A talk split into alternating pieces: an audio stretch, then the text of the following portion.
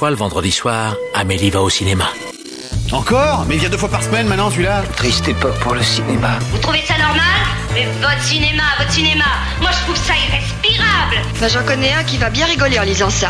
Eh Daniel, explique-moi, c'est quoi le plan là? Je te demande pardon.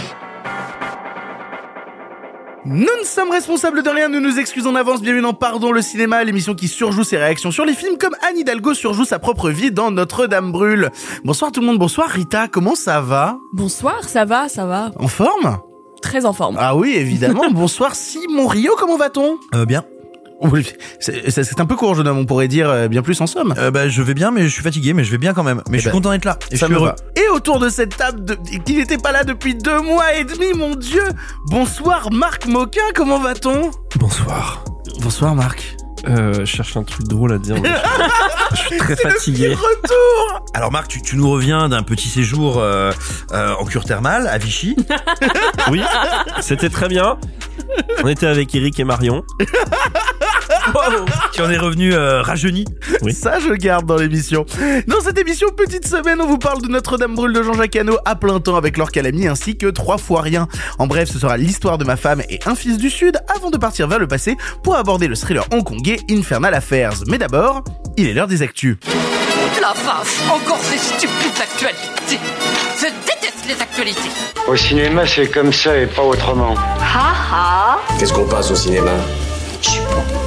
Je demandais à la patronne. Comme d'habitude, nous démarrons ces actions en vous remerciant de nous suivre, quelle que soit la plateforme de podcast, plateforme où vous pouvez nous noter 5 étoiles si vous aimez notre travail. Il y a aussi les réseaux sociaux, si vous suivez Pardon le cinéma sur Twitter ou sur Instagram, c'est super sympa. On rappelle que si vous voulez d'autant plus soutenir l'émission, vous pouvez le faire financièrement via abonnement tous les mois. Ça nous permet de faire sauter les pubs, mais surtout d'avoir un épisode exclusif tous les mois avec un invité. Le dernier c'était 2 heures avec le Palma Show. Pour l'écouter, rendez-vous au lien en description. Merci à tous ceux qui soutiennent financièrement Pardon le cinéma, vous êtes vraiment des gens très qualitatifs. D'ailleurs, bah, le, prochain épisode qui sort de Pardon le cinéma, avant même le prochain épisode régulier, c'est un épisode hors série pour les abonnés. Donc si tu décides de nous soutenir avec le lien en description, bah tu y as accès dès sa sortie. Indice sur l'invité pour te teaser un peu, c'est une invitée, une comédienne, et afin de te donner un indice un peu plus précis, elle n'a jamais reçu de César. C'est Anne Ce- Hidalgo. Ouais, exactement. ce qui est un scandale. Voilà, c'était la suite de mon texte, donc c'est effectivement un scandale. Yvette Horner.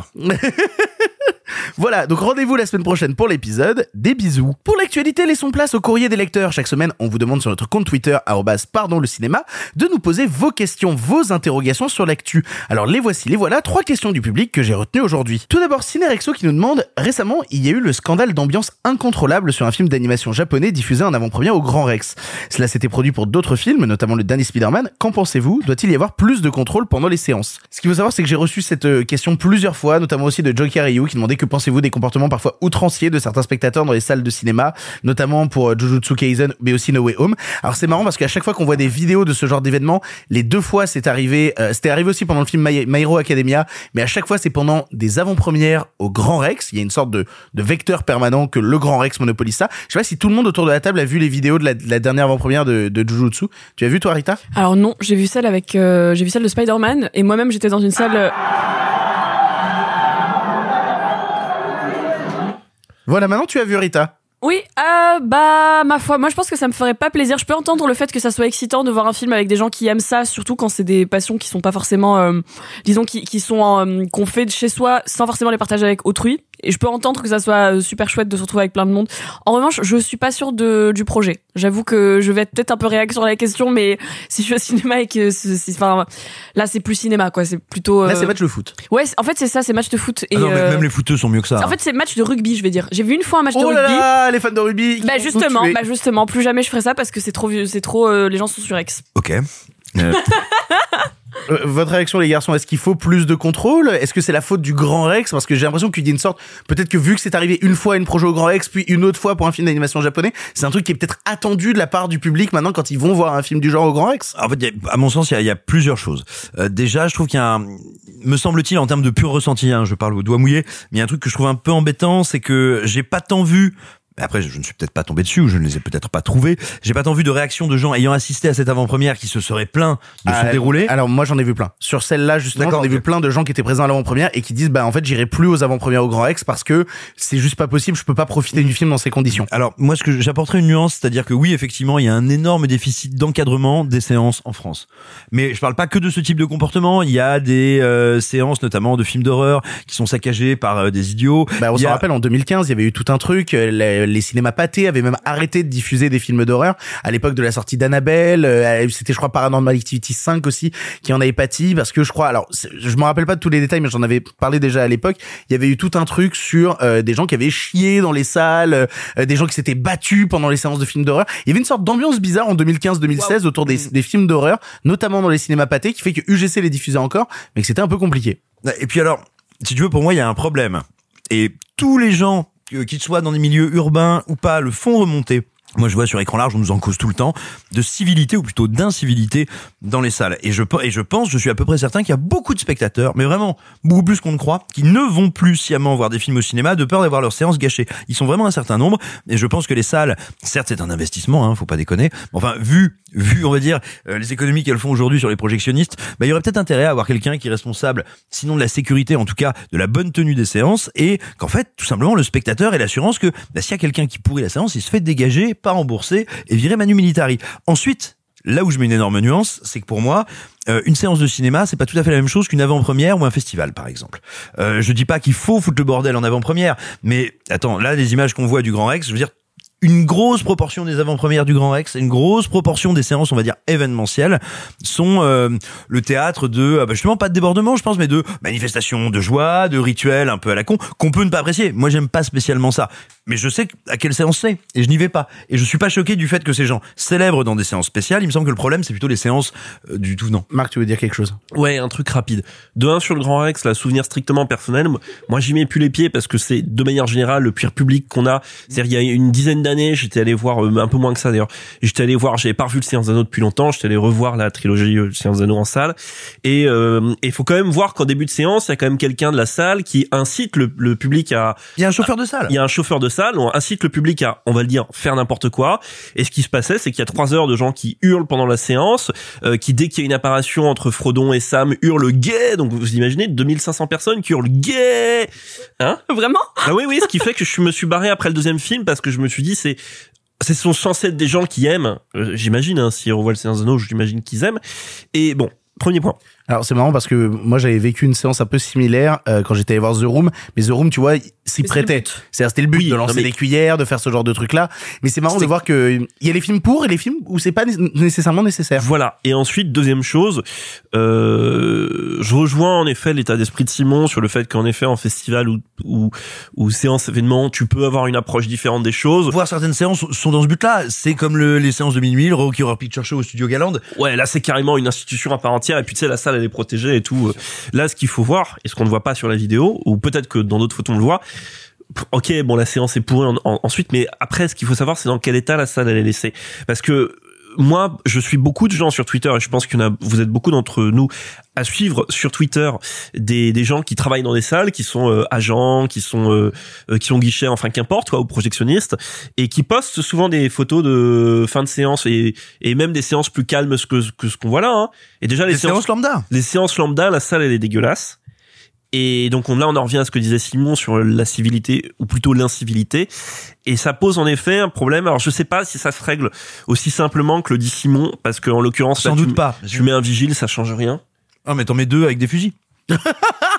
Alors je, je- je vais peut-être euh, me faire l'avocat du diable, mais euh, certains vous rétorqueraient euh, le cinéma est aussi une grande communion de gens qui se rencontrent. Votre discours va quand même contre le comportement Ah bah de gens ah qui, non, qui ont ça envie c'est de... pas de la communion, c'est pas de la rencontre, ça c'est 20 personnes qui pourrissent toute la salle, c'est l'inverse de la communion. C'est Satan Ah, mais des gens diraient, euh, Non, mais- en, en fait, vous, ce que vous voulez, c'est que les gens aillent au cinéma, mais ne s'amusent plus. Non, mais- C'est-à-dire qu'aillent en Non, salle, mais ne puissent pas s'y amuser. C'est pas de, de de manière générale. Déjà, c'est pas euh, le projet de cinéma général qui est en. euh, je vais être un peu caricatural.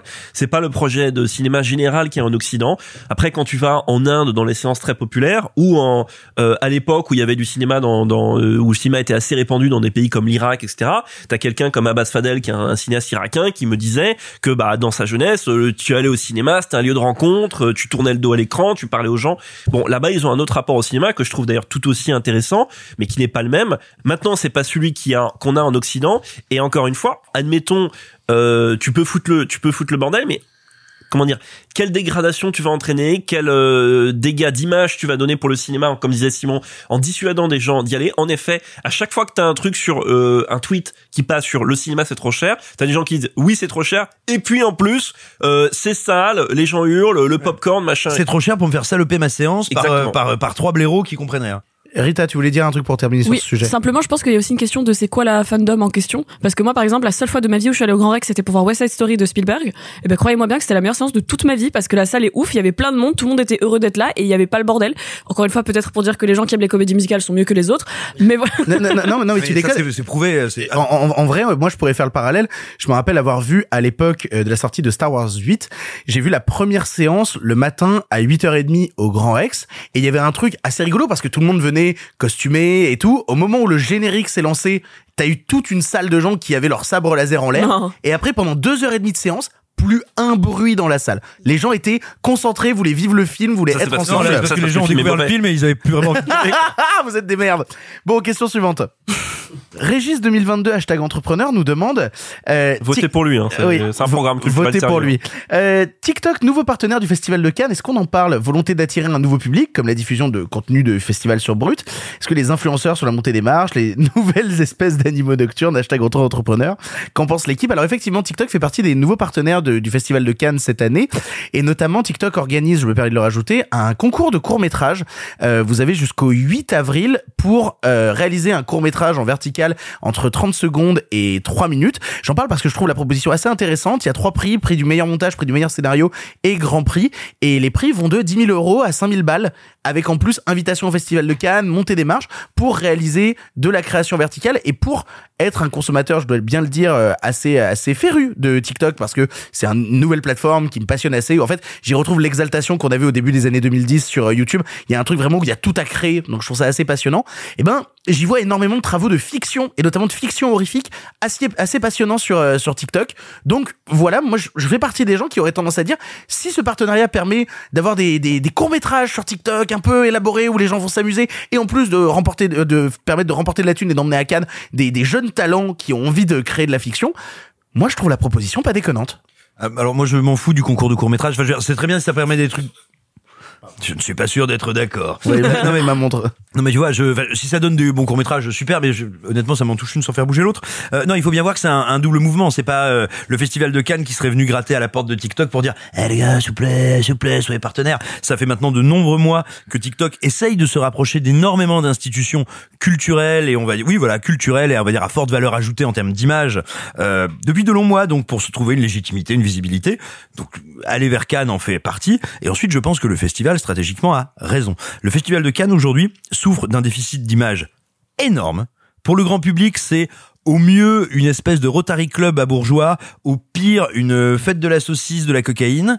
Et vraiment, y a euh, le monde du cinéma ne s'en rend pas compte, le monde cinéphile, mais le grand public ne sait pas ce qu'il y a à Cannes, ne veut pas le savoir, et voire même le perçoit comme un, un comment dire, un événement un peu agressif, un peu, encore une fois, bourgeois et prédateur. Et le festival de Cannes est haï dans le grand public. Donc il y a un énorme déficit à combler. Je pense que le partenariat avec France Télévisions est une excellente chose de ce point de vue-là parce qu'il y a on va dire il y a une tradition euh, enfin pas une tradition, une culture d'entreprise dans les programmes de France 2 qui est pas spécialement bling bling et qui va peut-être permettre d'amoindrir un peu ça, c'est aussi très bien d'aller donc sur des réseaux sociaux différents. Peut-être que ça marchera pas, peut-être que ça donnera un truc nul, j'en sais rien. Tu vois, je suis pas en train de dire ça va forcément être génial, mais je pense que de la part du festival de Cannes, c'est même vital de se rapprocher de ce type de structure. Oui, parce qu'en plus on est euh, on enregistre le jour où euh, Brut et France Télévisions ont annoncé euh, tous les différents partenariats et tous les différents dispositifs qu'ils mettaient en place pour le Festival de Cannes. Et je trouve ça assez impressionnant. Moi, moi je suis assez exalté justement. J'ai l'impression de retrouver justement euh, euh, dans mes premiers dans mes premiers amours de Festival de Cannes quand j'étais gamin en, 2005, tu vois, où je matais justement le Festival de, de Cannes de loin et j'avais envie de m'y rendre. Quand je vois toutes les émissions qu'ils mettent en place, quand je vois tous les trucs en fait qui, vont permettre de, de tous mettre les canaux, ne serait-ce que tous les canaux, parce que France Télévisions c'est quand même un gros canaux machin. français comme internationaux, tu vois. Absolument. Et moi je trouve ça super. J'ai vraiment vraiment très très hâte. J'ai l'impression vraiment qu'il y a le tank Cannes qui va arriver en mai et, euh, vraiment je suis euh, je suis assez hypé. Personnellement, je suis assez hypé. Dernière question qui nous vient de Olivier S qui dit pensez-vous que l'arrêt du pass sanitaire et la levée du port du masque va faire revenir encore plus de gens en salle, genre les non vaccinés ou les personnes âgées? Effectivement, c'est arrivé, j'avais oublié. Moi, je suis allé au cinéma cette semaine bah, justement pour voir euh, Notre-Dame brûle parce que je l'avais raté en projo et quand je suis tombé sur une salle en plus remplie de gens qui avaient plus de 60 ans plus personne n'était masqué. Je dois bien dire, ça m'a fait bizarre. Il y a eu un truc où, alors personnellement, c'est mon choix personnel et vous en faites ce que vous voulez. Moi, je l'ai- gardé pendant la séance parce que euh, je suis un angoissé de la life. euh, Comment ça va? Euh, Mais mais pour le coup, voir cette salle entière remplie de personnes de plus de 60 ans qui avaient pas de masque, ça m'a fait bizarre. Et en même temps, je me suis dit, bah s'ils retournent en salle, c'est cool, c'est une bonne nouvelle, c'est un entre-deux à trouver comme toujours. Mais enfin, sincèrement, je je pense pas que ça va faire revenir les, les vieilles personnes qui ont peur au départ euh, Les du vieilles Covid. personnes, quel mépris Rita pour les personnes du troisième âge. Vieille est un adjectif de descriptif, pas du tout un jugement de valeur, au contraire. Non, mais pour le coup, les personnes âgées qui vont, qui ont de base un peu peur du Covid vont encore moins revenir euh, si maintenant euh, les gens n'ont pas forcément le pass sanitaire et pas forcément le masque. Et euh, est-ce que ça va faire venir les non vaccinés Bah, euh, j'imagine, peut-être, mais je pense qu'ils devaient déjà se débrouiller pour venir euh, depuis longtemps. La seule différence, c'est que bah, cette semaine, j'ai eu une salle comble euh, au hall euh, pour bah, pour Batman, tiens. Et Vraiment, oui, c'est vrai que ça fait un peu bizarre de d'avoir tout le monde sans le masque, mais il y a quand même des gens qui continuent à le garder. Je sais pas trop si ça va changer vraiment grand chose. Peut-être pour les restaurants et ce genre de choses, mais au, au cinéma, je sais pas si ça va vraiment changer euh, le nombre de personnes euh, de Mais manière si significative que Je suis ça. pas sûr de l'impact non plus parce que quand on parle de non vaccinés, c'est un pourcentage tellement réduit de la ça. population, c'est pas ce pourcentage-là qui peut. Euh, qui 10%. peut- Ouais, bah oui, mais C'est énorme. C'est énorme. Oui, mais c'est pas les. 10% Ouais, c'est 10%. Vous pensez que ces 10% sont assez significatifs? Bah, non mais. Ah, moi, je te dis 10%, juste ce que dit la, moi, je te dis juste ce que dit l'appli euh, Covid machin. Ouais. C'est 10%. 10%, 10% de la population française, c'est énorme. Donc ça peut vra- vraiment changer la donne dans les entrées salles. Alors, c'est, c'est, c'est, c'est 6 millions et demi de personnes. hein. En comptant les gosses. Sachant qu'on a un public vieillissant qui va au cinéma. La moyenne d'âge en France, je crois que c'est 42 ans. Si je pas de c'est- non, bêtises. c'est même, c'est pas 52 plutôt Entre Ah, les deux. Non, j'ai peur de te dire une connerie, j'ai peur de te dire une bêtise. Non, alors moi surtout ce que j'ai envie de vous dire, euh, c'est que je sais que je ne sais rien. Euh, C'est-à-dire que euh, si on m'avait demandé avant la pandémie ou au tout début de la pandémie, euh, est-ce que là, à la réouverture, le public va revenir Ben moi j'aurais fait le pari, qui s'est avéré complètement faux, que c'était plutôt les jeunes qui allaient eux conserver leurs nouvelles pratiques de Twitch, aux applis, euh, à la SVOD, ce que tu veux, et que au contraire c'était les cinéphiles, les cinéphages, ceux qui avaient l'habitude d'aller en salle deux à trois fois par semaine, qui allaient tout de suite revenir. Bah c'est le contraire qui s'est passé. Ceux pour qui le cinéma était un événement, trois quatre fois dans l'année, n'ont pas arrêté d'y aller, et à l'inverse, ceux pour lesquels c'était une habitude ont remplacé cette habitude par d'autres habitudes. Donc en fait, je j'ai beaucoup de mal et je ne prétendrai pas du tout être capable d'appréhender, de prédire ou de prévoir quelles vont être les réactions. Il est en effet possible, non seulement les gens pas vaccinés, mais des gens même qui avaient un espèce de réflexe de défiance. Il y en avait plein, hein, à savoir ouais, j'ai mon parcours vaccinal parce que je veux pas tomber malade, mais je refuse d'aller dans un endroit où on, on va me demander mon pass, je, euh, ça me bloque. Peut-être que ces gens-là vont revenir en masse. Je n'en sais rien. Peut-être que les gens qui vont pouvoir y aller en enlevant leur masque vont revenir en masse. Je n'en sais rien. Ce qui est certain, c'est que s'il y a un véritable mouvement, on devrait le percevoir assez rapidement parce que le mois dernier, si ma mémoire est bonne, on était encore à moins 41% de fréquentation C'est par rapport à gigantesque. 2019. Donc si effectivement il y a un mouvement, on va le sentir, euh, on va le sentir rapidement, je pense. Mais, mais je serais bien infoutu de te dire s'il y aura un mouvement. Quand il y a un mouvement, toi tu le sens rapidement? Euh, les autres plutôt. Avant d'attaquer les films du présent, comme chaque semaine, c'est l'heure de l'édito de la semaine, l'édito carte blanche, appelez ça comme vous voulez. Chaque semaine, un chroniqueur a la possibilité de parler du sujet qui l'intéresse sans restriction, son envie du moment, le truc qui lui tient à cœur. Cela peut avoir un lien avec l'actualité ou non, qu'importe, tant que le chroniqueur peut s'exprimer librement sur ce qu'il ou elle désire. Et cette semaine, l'édito sera tenu par notre revenant, euh, Marc Moquin. Marc, c'est l'heure de la carte blanche de Marc. Ça fait pas vrai con comme t'es, te demande ton avis Donnez-moi carte blanche et votre appui. Ah, tu me demandes mon avis maintenant Mais tu causes français, ma salope. Je ne le cause pas, je le parle. Mais vous m'aviez donné carte blanche. C'est ma raison de plus pour faire attention.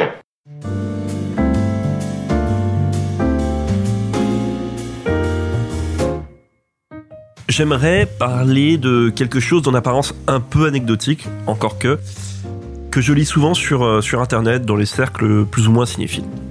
Vous savez, c'est ce moment où il y a un débat, cet affreux débat sur ce qu'est la cinéphilie, sur le bon, le mauvais cinéphile, la cinéphilie bienveillante, la cinéphilie élitiste, etc., etc., qui, une fois sur deux, se conclut par euh, des moqueries sur euh, le cinéma d'Europe de l'Est. Voilà, c'est les fameux euh, films tchécoslovaques sous-titrés hongrois, ou encore le cinéma yougoslave en noir et blanc qui dure 8 heures. Voilà, vous l'avez sûrement déjà lu plus ou moins régulièrement. Je l'ai encore lu il y a pas longtemps, j'ai réagi parce que c'est quelque chose qui m'agace. Alors, ouais, on peut, si vous voulez, on peut en rire, euh, considérer que oui, euh, c'est vrai, euh, Satan Tango de Bellatar, c'est un film hongrois en noir et blanc de 8 heures. C'est, par contre, c'est un chef-d'œuvre, voyez-le.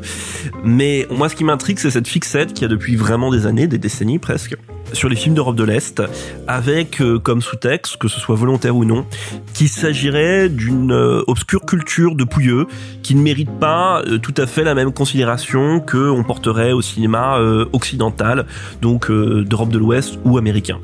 Et derrière ces bons vieux relents euh, xénophobes, dont en vrai, on va pas se mentir, euh, il y en a depuis longtemps sur l'Europe de l'Est. Vous prenez un pays comme la Roumanie, euh, n'allez pas me faire croire que c'est des pays qui sont pas victimes de ça ou, des populations qui sont pas victimes de ça. Il se dessine quand même la silhouette d'une cinéphilie qui est en fait beaucoup plus faite de mépris que celle des soi-disant euh, élitistes qui sont dénoncés via ces expressions-là.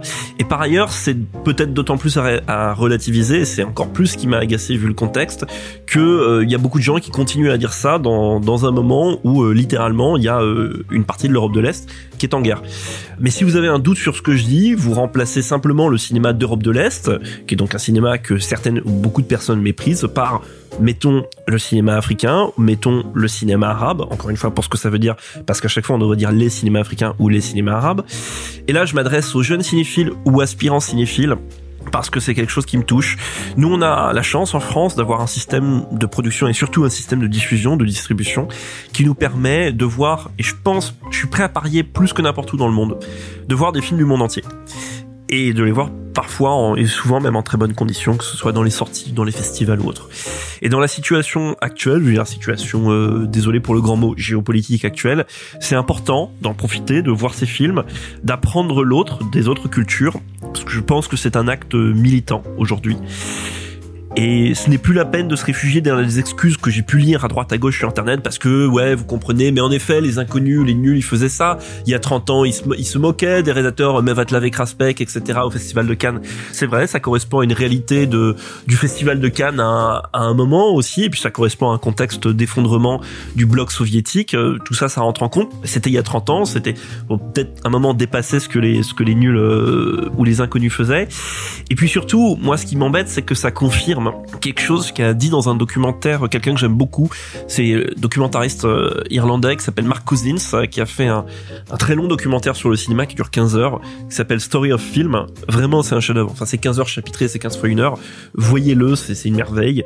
Au début de cette série, il dit que notre vision de l'histoire du cinéma est partiellement raciste et parcellaire par omission. Et quand on regarde la série, c'est quelque chose de cinéphile qui est un peu dur à entendre parce qu'on a envie de s'excuser, de lui dire mais non, pas vrai, je m'intéresse. Mais malheureusement, c'est assez vrai. Et moi, à chaque fois, j'ai envie de dire ne faites pas justement de cette omission un choix volontaire. J'avais déjà cité les mots de Mark Cousins dans l'édito du numéro 10 de Revue et Corrigée, de la revue que je dirige, qui était celui sur euh, les cinémas africains qu'on a sorti il y a pile un an. Et c'est intéressant parce qu'il y a quelques jours, euh, j'y pensais pas, euh, comment dire, au début de la rédaction de cet édito, mais euh, il y a quelques jours, une grande enseigne parisienne qui d'habitude vend vraiment très bien Revue et Corrigée, enfin ils vendent quasiment tous les stocks qu'ils ont, était bien désolé d'avoir à nous renvoyer plus de la moitié euh, du stock de, de- du numéro Afrique qu'ils avaient parce que malheureusement ça n'a pas intéressé les gens. Alors moi je veux bien croire que on- on a on n'a pas fait le travail, euh, c'est le numéro qui a le plus mal marché de tous ceux qu'on a fait, mais euh, j'ai quand même du mal à y croire, j'ai du mal à être dupe et je me demande qu'est-ce que ça raconte sur nous, je veux dire nous cinéphiles, je m'inclus dedans aussi. Est-ce qu'on est condamné à commenter, à revoir toujours la même chose? Est-ce qu'on va toujours faire des analyses en boucle sur les 15 mêmes films dont Matrix et Jurassic Park? Et est-ce que on va continuer avec euh, du mépris, de l'ignorance, de cultures qui ne sont pas les nôtres, entre guillemets, pour ce que cela veut dire. Après, on peut se consoler, et ça, ça m'a fait plaisir peut se consoler et voir que la découverte d'une cinéaste totalement inconnue, en l'occurrence qui était l'actrice japonaise Kinuyo Tanaka, mais qui a eu sa carrière de cinéaste, qui avait disparu des écrans radars et qui a été redécouverte en France, notamment grâce au travail de Carlotta Film et de Pascal Alex Vincent. Ça a eu beaucoup de succès, ça a fait beaucoup d'entrées en France, donc ça fait plaisir de voir que il y a cette curiosité quand même, cette appétence pour une cinéaste inconnue. Bon après ça reste le cinéma japonais qui a toujours eu entre guillemets ses entrées en France, mais bref, il y a de la curiosité, il faut l'entretenir et je dirais plus que l'entretenir, il faut la défendre aujourd'hui parce qu'il y a des oiseaux de mauvais augure ou des fascistes aux petits pieds qui planent dans le ciel électoral. Et donc faites attention à ces images, elles sont précieuses, elles sont parfois pas là pour toujours. Elles racontent l'histoire de notre monde, donc n'ayez pas peur d'une soi-disant inaccessibilité. N'ayez pas peur de ce qui vous échappe ou de ce que vous ne connaissez pas. Et enfin, attention, je ne jette pas la première pierre parce que j'ai péché et j'ai péché même sans doute avant vous. Je suis passé à côté de plein de choses par mépris, par ignorance. Je vous dis juste, et aujourd'hui, euh, à la lumière de, des 31 ans que j'ai et des euh, 15 ou 16 années de cinéphilie, voire un peu plus qui sont derrière moi, ne faites pas la même erreur. Voilà. Merci beaucoup Marc pour cet édito. Et ben on va maintenant attaquer les films du présent et Dieu sait qu'on attaque avec un gros morceau qui était attendu par le public cinéphile français. On vous parle de Notre-Dame brûle. Firefly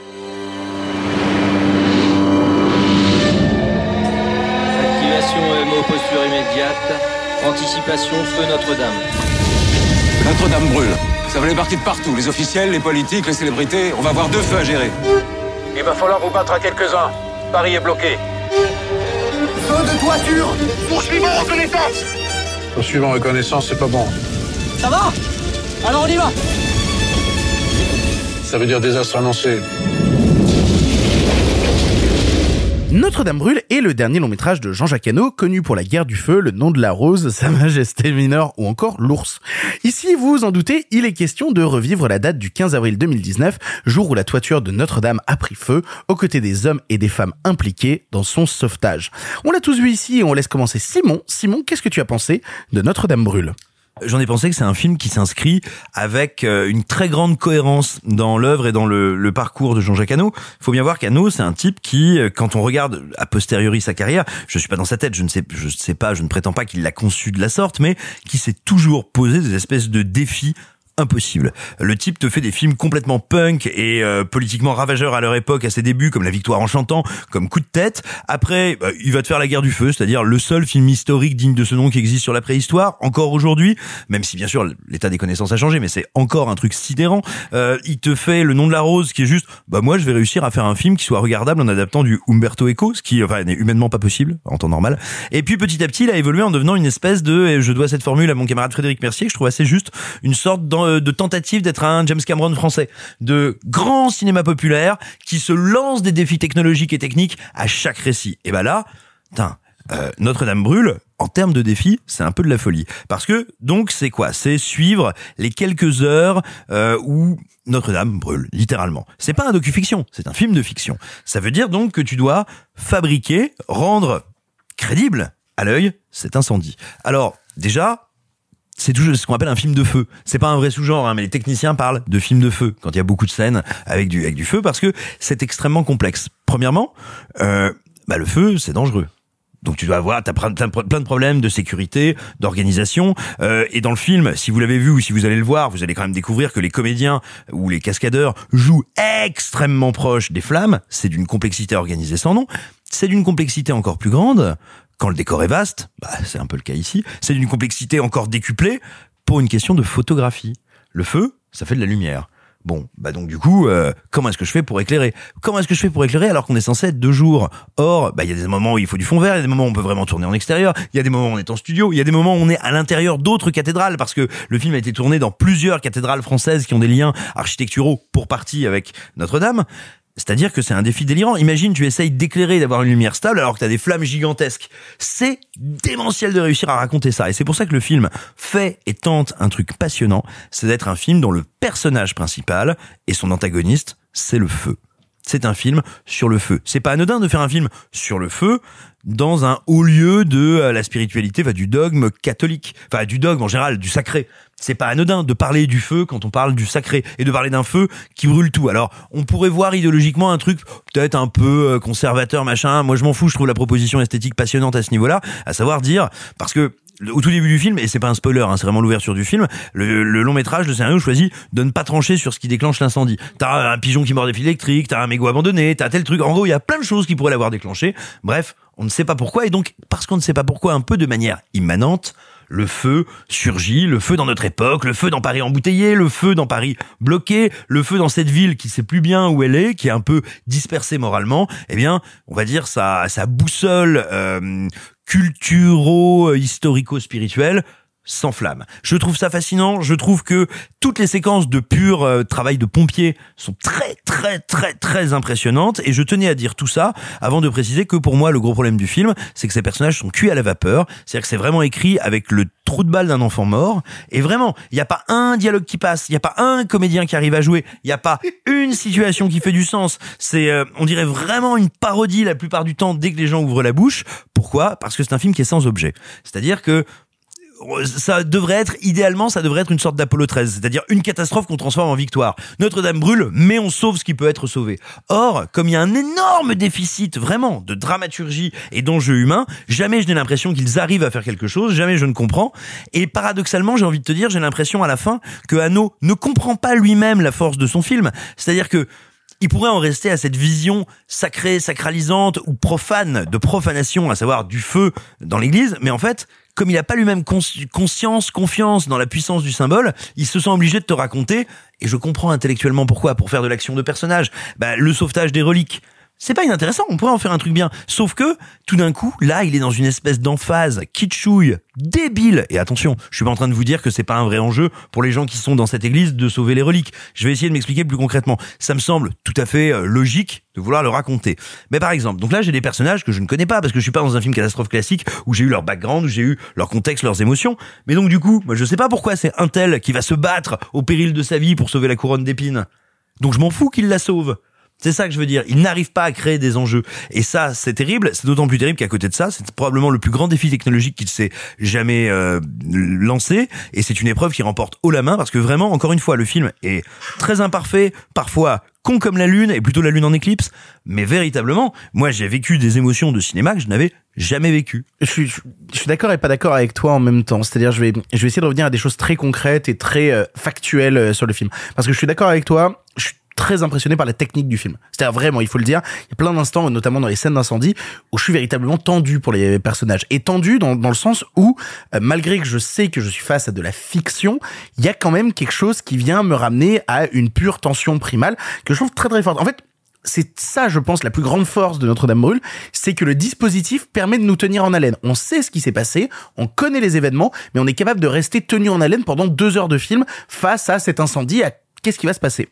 Le problème, c'est que tout le reste à côté me pousse vers la sortie en permanence. Déjà parce que je trouve le casting en, demi-teinte. Et, le vrai problème, c'est que il aura rien donné à bouffer. C'est-à-dire le casting global n'a pas de personnage construit, n'a rien à donner, et donc du coup sonne faux, sonne en décalé. Et moi, ça me rend très triste parce que notamment un des premiers rôles qui qui joue un des pompiers. Alors j'ai plus son prénom et son nom de famille, j'en suis désolé, mais c'est le comédien euh, qui fait la voix VF depuis des années de Georges Clooney et qui a un phrasé très particulier et qui a besoin d'un texte à servir justement pour fonctionner. Et le problème c'est que le texte l'aide jamais, le texte le laisse en dehors en permanence et ça marche pas. Et dans le texte justement, t'as parfois des sortes d'élan d'héroïsme hollywoodien, mais que je trouve absolument horrible, que je trouve vraiment, euh, que je trouve en décalage complet de ce qui est en train de se passer. Vraiment ce genre de scène, je ne peux pas le faire, mais il faut que je pense à le faire. Genre vraiment surécrit comme serait écrit euh, parfois bah, justement des, des élans de, de, de, de nanar hollywoodien des années 90. Mais n'oublions pas que ça fait bien longtemps que Hanno n'a plus dirigé en français. Le dernier c'était Sa Majesté Mineure mais qui était dans un contexte mythologique donc t'es pas dans du français contemporain, du phrasé contemporain. Et avant ça c'était quoi 79 non, non, non, mais moi ce qui m'emmerde plus globalement c'est que j'ai l'impression qu'il est tellement passionné par sa technique qu'il en oublie ses comédiens continuellement, j'ai l'impression que il n'en a plus rien à foutre de ses acteurs, qui va les sous-traiter comparé à l'élan de cinéma qu'il a envie d'insuffler à l'intérieur. Et moi, ce qui me gêne, c'est qu'il y a plein d'aspects techniques qui, me laissent en dehors. Notamment, je, trouve que le film n'est pas aidé par sa musique non plus. Je trouve que la musique est vraiment grandiloquente, elle est régulièrement too much. Alors, alors. Ah, je sais pas, mais je Mais oui, mais moi, ce qui m'emmerde, c'est qu'elle est souvent très too much alors qu'il ne se passe rien. Et en fait, c'est ça qui m'aurait intéressé dans le film. Parce que ce qu'il traite dans la première heure, c'est une sorte d'immobilisme. Ils se retrouvent face aux flammes et ils ne peuvent rien faire. Et ça, ça m'intéresse. Je trouve qu'il y a quelque chose à raconter de ces pompiers dont le métier est d'éteindre les flammes, mais qui face aux flammes ne peuvent plus avancer. Je trouve que ça peut être un sujet passionnant, mais, mais il le laisse complètement de côté. C'est quelque chose qui l'esquisse. Il y a plein de thématiques, il y a plein de moments qui qui pointent le bout de leur nez mais qui ne sont jamais traités euh, entièrement. Euh, le, fait de d'obliger les gens à regarder le truc brûler sans agir, ça aurait été passionnant mais c'est pas traité.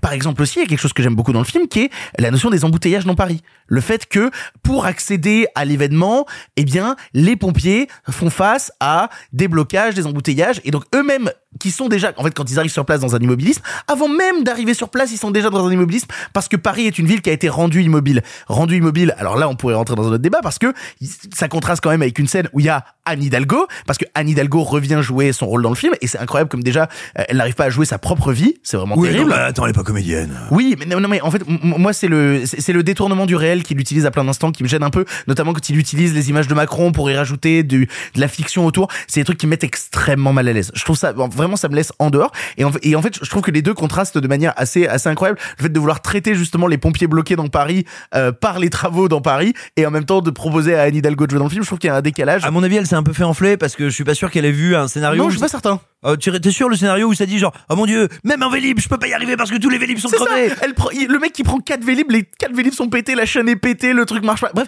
en fait, moi j'aurais aimé peut-être que le film essaye de figer un instantané, parce qu'il y, a- un truc qui est, intéressant autour de Notre-Dame, la notion de euh, et ça aussi c'est esquissé dans le film, la notion de des êtres humains étaient à tel endroit au moment où s'est produit l'événement, qu'est-ce que ça a laissé chez les êtres humains? Ça, ça m'aurait intéressé. Le problème, c'est que l'humain est oublié au profit justement de la cathédrale. En fait, tout est trop pompeux dans le film, tout est trop surligné, l'écriture est vraiment lourde. Il y a une scène où t'as un prêtre qui va sauver euh, les hosties euh, et où euh, non non cette scène est terrible où t'as où t'as un type qui se retrouve en face de lui justement un public qui fait mon père que faites-vous là? Et l'autre qui lui répond mais vraiment jouer comme ça et l'autre qui lui répond je suis allé sauver les hosties le corps consacré du Christ ne doit pas brûler. Et après, ils font un signe de croix, et t'as la musique pompeuse qu'ils ont. C'est, c'est- Il lui fait un signe de croix par ailleurs au gars juste avant qui s'appelle euh, Mohamed ou Aficionado. Enfin, c'est assez, c'est assez très très drôle. C'est pas le même prénom. Mais justement. Mais alors, moi, il y a un truc qui me fait, euh, qui m'embête aussi, c'est que justement, on parlait de délaisser le Sénat. Il y a plein d'incohérences, il y a plein de choses qui sont passées sous silence. Pourquoi il me met trois fois une scène avec la petite vieille qui essaye de sauver son chat sur un toit et on sait jamais si le petit chat est sauvé? Non, non, non, non, non, je veux dire, c'est idiot. Mais il y a trois fois quand même ce truc avec la petite vieille qui essaye d'appeler les pompiers pour sauver son chat sur le toit. On verra jamais ce truc-là. Et il y a plein de choses qui sont laissées sous silence aussi, notamment le fait que t'as le régisseur qui doit accéder à euh, la cathédrale. Et moi, c'est un élan. Le mec, il est à Versailles, il doit prendre le RER, il est bloqué, son vélib marche pas, mais il doit, c'est lui qui a la clé pour aller sauver la couronne d'épines du Christ. Et donc, du coup, il y a une tension qui se crée pour moi en mode, est-ce qu'il va réussir à aller la sauver? Et à un moment, il se fait arrêter par la police, plaqué par la police. On fait, oh putain, comment il va y arriver? Ah bah, dix minutes après, il est dans la cathédrale, on sait pas comment y accéder. Il manque des bouts. Il manque véritablement des bouts.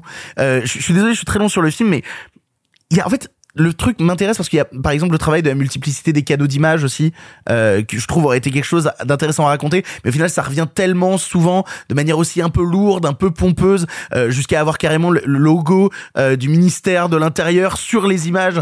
Va clear les droits de ton film Jean-Jacques c'est quoi le problème? En fait voilà. Globalement euh, ce que m'évoque Notre-Dame brûle c'est une naïveté presque enfantine, presque touchante, d'un grand gamin qui dit je vais filmer le feu, et ça va être trop bien de filmer le feu. Le problème c'est quand tu fais un film comme ça adulte avec cette naïveté, et ben je trouve ça profondément déprimant. Rita. Oui, et ben moi je pense que je suis encore moins euh, contente que toi. Ah super. Bon, on a on a parlé du tu, tu as dit le, le fait que la tragédie c'est arriver à l'heure mais mais et pas réussir à être à l'heure et arriver devant un, un spectacle de désolation et de pas savoir quoi faire ou de savoir quoi faire mais de pas vraiment pouvoir faire ce qu'on est censé faire. Et moi j'adore cette idée là parce que de base la vraie tragédie de Notre-Dame c'est que les pompiers étaient là à temps et qu'ils étaient à côté mais qu'ils ont pas réussi à maîtriser le feu avant plusieurs heures parce que c'était euh, beaucoup trop compliqué. Et en plus il y a plein de choses que je connaissais pas du du, du, du, du drame que ça a été, euh, notamment le, tous les détails qui en fait ont vraiment existé de toutes les personnes qui ont eu des problèmes de clés de bidules, ce que je trouvais passionnant en fait ils avaient vraiment un film clé en main, c'est le cas de le dire. Pour autant, on peut pas se reposer uniquement sur le fait de retranscrire, à mes yeux en tout cas, euh, qu'est-ce qui s'est passé il y a trois ans, donc très récemment, qui est encore assez vif dans la mémoire des gens pour que ça les touche directement en, en regardant le film. On peut pas juste se reposer sur ça pour créer un scénario qui ait du sens. Tu as parlé de la vieille dame qu'on sait jamais trop où, où- si son chat va bien ou pas, qui est censée être là un peu comme co- comic relief, mais en fait elle sert à rien plus tard. Mais il y a pas qu'elle, il y a les deux personnages du chewing gum, mais je m'en fous de leur histoire de chewing gum. Je vais rien spoiler, mais ça ne revient pas pendant le film, ça revient ou juste à la fin. l'architecte- ou l'architecte. L'archi, je, bah, je sais même plus de qui on Euh, parle. Si, l'architecte qui vient voir le, le chef des pompiers plusieurs À fois pour dire Oui, attention le la pierre. euh, oui. Bah, mais pourquoi? Pourquoi il est là? Il sert à rien. Mais sans doute parce que ça a été vrai, ça a eu lieu. Mais c'est là. ça. Ben en fait, c'est ça qui. Bah à ce moment-là, faites un putain de que c'est le documentaire. cas de la vieille au chat. Et hein. j'ai Je pense que l'impression- c'est un vrai truc. Et ben j'ai l'impression en fait de regarder les documentaires sur le 11 septembre qui passent en troisième partie de soirée. Il y a pas de troisième partie, mais moi j'en invente une et qui te montre euh, ce qui s'est passé. Et t'as la chair de poule parce que c'est le 11 septembre. C'est la même chose, sauf que là on a dépensé et c'est là où j'en viens à mon problème principal tellement d'argent sur ce truc-là. C'est comme les, les gens qui font des films au lieu d'aller en thérapie. Non, fais pas un film, fais un documentaire ou un truc pour la télé à la rigueur. Et oui, il y a du budget, d'accord, mais si le budget n'est servi que dans la, la, la, la- la justesse des plans, et encore, moi, j'ai pas trouvé ça si beau que ça. Et euh, Simon, tu parlais de James Cameron, mais en fait, moi, j'ai pensé à Titanic plusieurs fois parce qu'effectivement, on n'a pas beaucoup de films catastrophes. euh, Il y a moins d'eau, il y a moins d'eau. Voilà, ben justement, c'est un peu l'inverse, c'est le pendant euh, feu. Mais et la BO un peu Avengeresque euh, qui m'a beaucoup fait marrer pendant le film parce que des fois c'était vraiment genre à deux doigts de nous sortir des enfin des violons littéralement, ce que je trouve toujours très très kitsch. Donc pour moi en fait c'est un mélange de kitsch mais sans le côté camp. Donc en fait c'est juste bah mauvais. Et alors en plus le le côté religion de ce film et je n'ai aucun souci, j'adore le, le le côté spirituel que peuvent avoir certains films. Mais alors ici la petite fille et ses couettes que j'avais envie de couper et sa prière et ses son élastique. La et statue qui pleure. La statue qui pleure La trois fois de qui suite. pleure. Enfin, vraiment, Oh là ça, là. déjà, c'était dans la Le et j'en pouvais symbolisme plus. pompeux des enfers. C'est, en fait, c'est même pas du symbolisme, c'est vraiment genre te prendre la tête et la mettre dans le gâteau et te dire tu l'as vu le gâteau? Je peux pas. Et j'ai du mal avec ça. Et oui, c'est du cinéma inhabituel de voir des trucs catastrophes en France. Oui, il y a du budget, mais si c'est pour faire ça, ce n'est pas la peine. Euh, pour, enfin, j'ai vraiment pas envie de donner de l'argent à ce genre de choses, donc c'est pour ça que je ne le recommande absolument pas. Euh, pour autant, j'aimerais revenir sur euh, deux choses. Premièrement, il y a un caméo d'un certain président américain qui n'est pas vraiment là. Oh, le caméo de Trump, il est horrible. Voilà. Alors Oh, ça, je n'y attendais pas, mais j'ai rigolé. Et puis surtout. Euh, pour moi, le personnage principal de ce film, il a, il a déjà été mentionné, mais c'est Anne Hidalgo. C'est pas un film choral parce qu'il y a aucun personnage qui existe vraiment, donc on peut pas vraiment parler de film choral. En revanche, Anne Hidalgo revient euh, deux trois fois, euh, que ce soit par sa personne ou par son esprit et et les embouteillages de Paris. Et puis surtout En les fait, ce Vélib. film est un exorcisme. Non mais Au nom d'Hidalgo, du Père et du Saint-Esprit, Non, mais Amen. Esprit d'Hidalgo, es-tu là non mais moi franchement la scène alors je- pour moi le- la, la storyline qui m'a le plus fait rire et c'était une- c'est devenu une comédie sans faire exprès à ce moment-là c'est le gars qui essaye d'arriver qui était à Versailles qui déjà joue mais on dirait un dessin animé quand il apprend ce qui se passe et qu'il part de Versailles en courant, qu'il rate le RER et ensuite la personne avec qui j'étais au cinéma m'a dit mais pourquoi il prend le RER alors qu'il y a Notre-Dame qui brûle? Je lui dis bah parce que s'il y va en taxi il sera jamais à l'heure. Enfin vu le bordel que c'est. Et le gars arrive, à, il arrive avec le pauvre il arrive à Paris et il cherche un Vélib puis on le voit 45 fois galérer à trouver un Vélib, faire le tour de Notre-Dame de tous les côtés voir les flics et là je me dis il a pas une pièce d'identité ce monsieur, il a pas une carte qui lui dit ce qu'il fait dans la vie? Non, mais c'est du Tex Avery, hein. Mais c'est vraiment ça. Et puis après, il court et tu te dis, mais en France, genre un mec va courir, traverser une barrière de flics quand il y a Notre-Dame qui brûle et il va réussir ensuite à rentrer. Et évidemment, ce n'est pas expliqué comme tu disais, Victor. Oui, c'est complètement passé. C'est bref, tout ça pour dire que pour moi c'est un peu c'est pas nanardesque parce que je me suis pas amusée, mais mais c'est en fait pour moi c'est vraiment juste le, quand le film commence et qu'il y a écrit produit par Jérôme Sédou et financé par euh, François Pinault, à partir de là j'ai abandonné et euh, et j'ai pas repris jusqu'au moment où à la fin la petite fille dit merci Jésus d'avoir prié, je sais pas quoi, j'ai pas compris mais bref, je n'ai pas aimé ce film. Marc, pour conclure. C'est marrant parce que euh, quand le film a été annoncé, quand on a vu les premières images, etc., il y a quelques mois, euh, on pensait pas vraiment que ce serait un film sur lequel on pourrait avoir un débat intéressant parce que le film paraissait un peu condamné d'avance, euh, projet opportuniste, etc., écrit à l'arrache par, on n'a pas dit, mais c'est écrit par Thomas Bidguin quand même. Hein. Oui, co- enfin, coécrit entre coécrit par Thomas Bidguin Hano En et tout cas, il y a son nom. et Jean-Jacques Hano. Euh, je vais pas vraiment revenir sur ce que ce que ce que vous avez dit parce que je suis d'accord avec la plupart des choses, sauf sur un, un élément. En fait, euh, et c'est là où pour moi le film passe à côté de son sujet parce que je pense que c'est un problème de projet. euh, de, de direction, de point de vue. Euh, pourquoi, par exemple, vous plaignez du fait qu'il n'y ait pas de personnages C'est vrai, euh, il y en a pas ou quand il y en a, ils sont inexistants. Enfin bref. Maintenant, je pense qu'au contraire, ça devrait être l'objet du film, parce que le problème du film, c'est pour moi, c'est un problème de point de vue. C'est que ce qui est plus intéressant dans le film, on va pas se mentir, c'est le point de vue des pompiers. Et puisque le film est un projet technique, comme l'a dit Simon, l'ampleur, etc., bah, il fallait que le film du que ce projet technique se conjugue au projet technique qui est entre guillemets la guerre du feu des pompiers. Et le film n'est jamais plus intéressant que au début quand il te montre l'espace de 10 secondes et c'est con que ça ne soit pas plus long, mais le PC de commandement des pompiers. Je me suis dit putain, c'est quelque chose que je n'ai jamais vu au cinéma, le PC de commandement des pompiers. Ou ensuite les différents problèmes de logistique qu'ont les pompiers. Parce que et c'est ça qui m'ennuie dans le film, sur l'enjeu sur euh, Notre-Dame euh, brûle, enfin sur Notre-Dame l'incendie de Notre-Dame, t'as une dramaturgie des choses qui est naturelle. Un début de feu, un moment où les pompiers arrivent, une début de maîtrise de feu, puis etc. à la fin de l'incendie.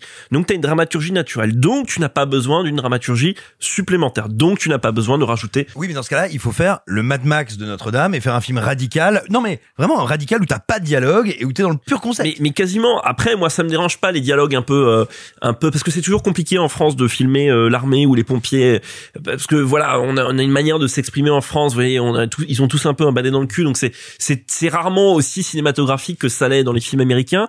Maintenant, euh, quand le film se résigne à ne filmer que ça, et surtout ce qui est conjugué avec sa photo qui est pas très belle, mais qui est une photo un peu reportage, euh, donc qui va bien avec le, tu l'as dit, le mélange de, des sources d'images, même si en même temps on se confronte à quelque chose qui est que tout ce que pourra créer Jean-Jacques Hano, aussi impressionnant que ça soit, quand la, la voûte s'écroule, que le toit s'écroule, qu'il y a les bancs qui sont expulsés. Le blast à la Evil Dead avec toutes les portes. qui Attention, Le, le- le premier plan où t'as un pompier qui rentre et qui voit la pluie de feu au c'est très impressionnant, mais ça ne sera jamais aussi impressionnant que les images que les gens tournent à l'iPhone.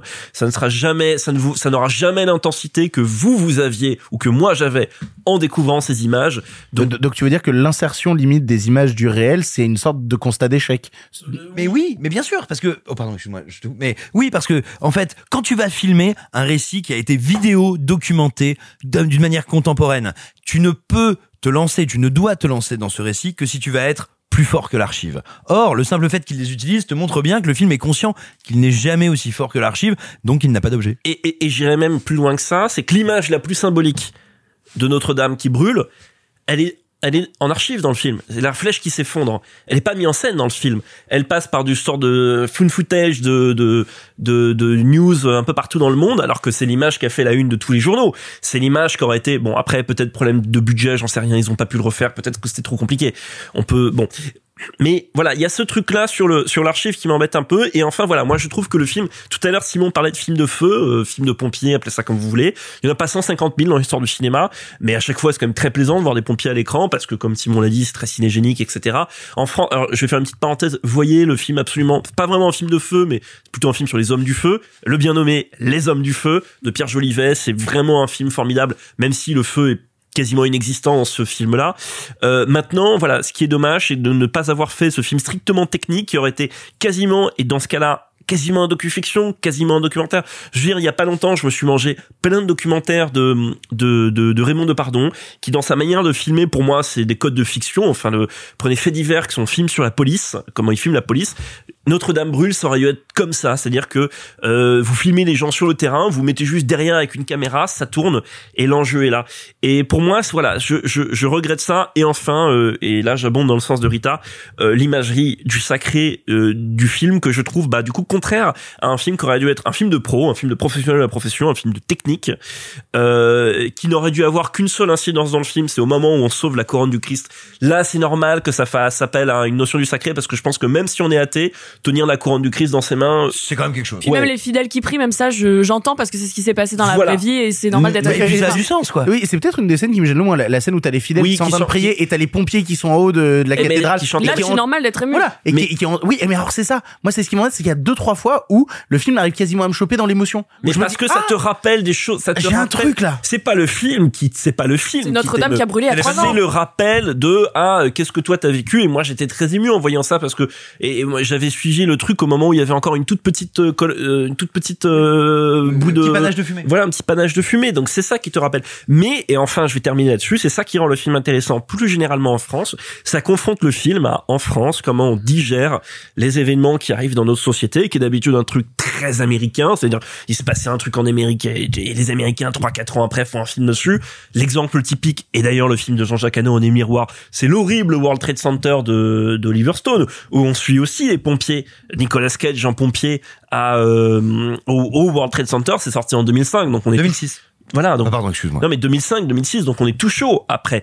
Ça c'est intéressant parce que en France, en effet, c'est des choses sur lesquelles on est un peu, euh, c'est un peu délicat. euh, Bah, on l'aura bientôt avec le film de Cédric Gimnès, Novembre, Sur- qui va traiter du, du post-Bataclan. euh, sur- donc c'est des choses intéressantes parce que ensuite ça confronte euh, euh, comment ou le besoin de dramaturgie sur le réel et que parfois et, et pour avoir vraiment vu beaucoup de documentaires récemment euh, parfois la, la faiblesse d'avouer que euh, on a besoin de rajouter de la dramaturgie alors que le aujourd'hui on est dans un monde où le réel dépasse très souvent ce qu'on pourrait faire en fiction. Vous l'aurez compris, on est un peu plus que mi-figue mi-raisin euh, concernant euh, Notre-Dame brûle. On vous laissera le voir en salle euh, pour vous faire votre propre avis parce que s'il y a bien un truc à dire sur Notre-Dame brûle, c'est que c'est un film à voir en Ah, salle. t'as- t'as- Laisse-moi faire une dernière Oui, parenthèse. dis-moi. si vous avez vraiment aimé le film ou si le défi technique euh, dont a parlé Simon vous intéresse, euh, pas Il y y a un livre qui est sorti, Exactement, c'est ça que je voulais dire. Il y a un livre qui, ex- qui existe, qui est euh, Notre-Dame brûle, euh, le, le journal de bord. Je ne l'ai pas lu, donc je ne m'aventurerai pas. Je l'ai juste feuilleté. Il y a l'air d'avoir pas mal d'archives, de plans, de construction du décor. Donc je pense que si vous êtes impressionné par euh, l'ampleur du, du de la production, ça vaut le coup d'y jeter un œil. Sinon, vous voyez Titanic, c'est très bien. Moins de Ah, feu, on- moins de feu. moins On de feu. reste dans le cinéma français et on passe à un sujet radicalement différent. On va vous parler d'à plein temps. J'ai un entretien. Pour un boulot? Genre euh, un bon boulot? Un super bon boulot.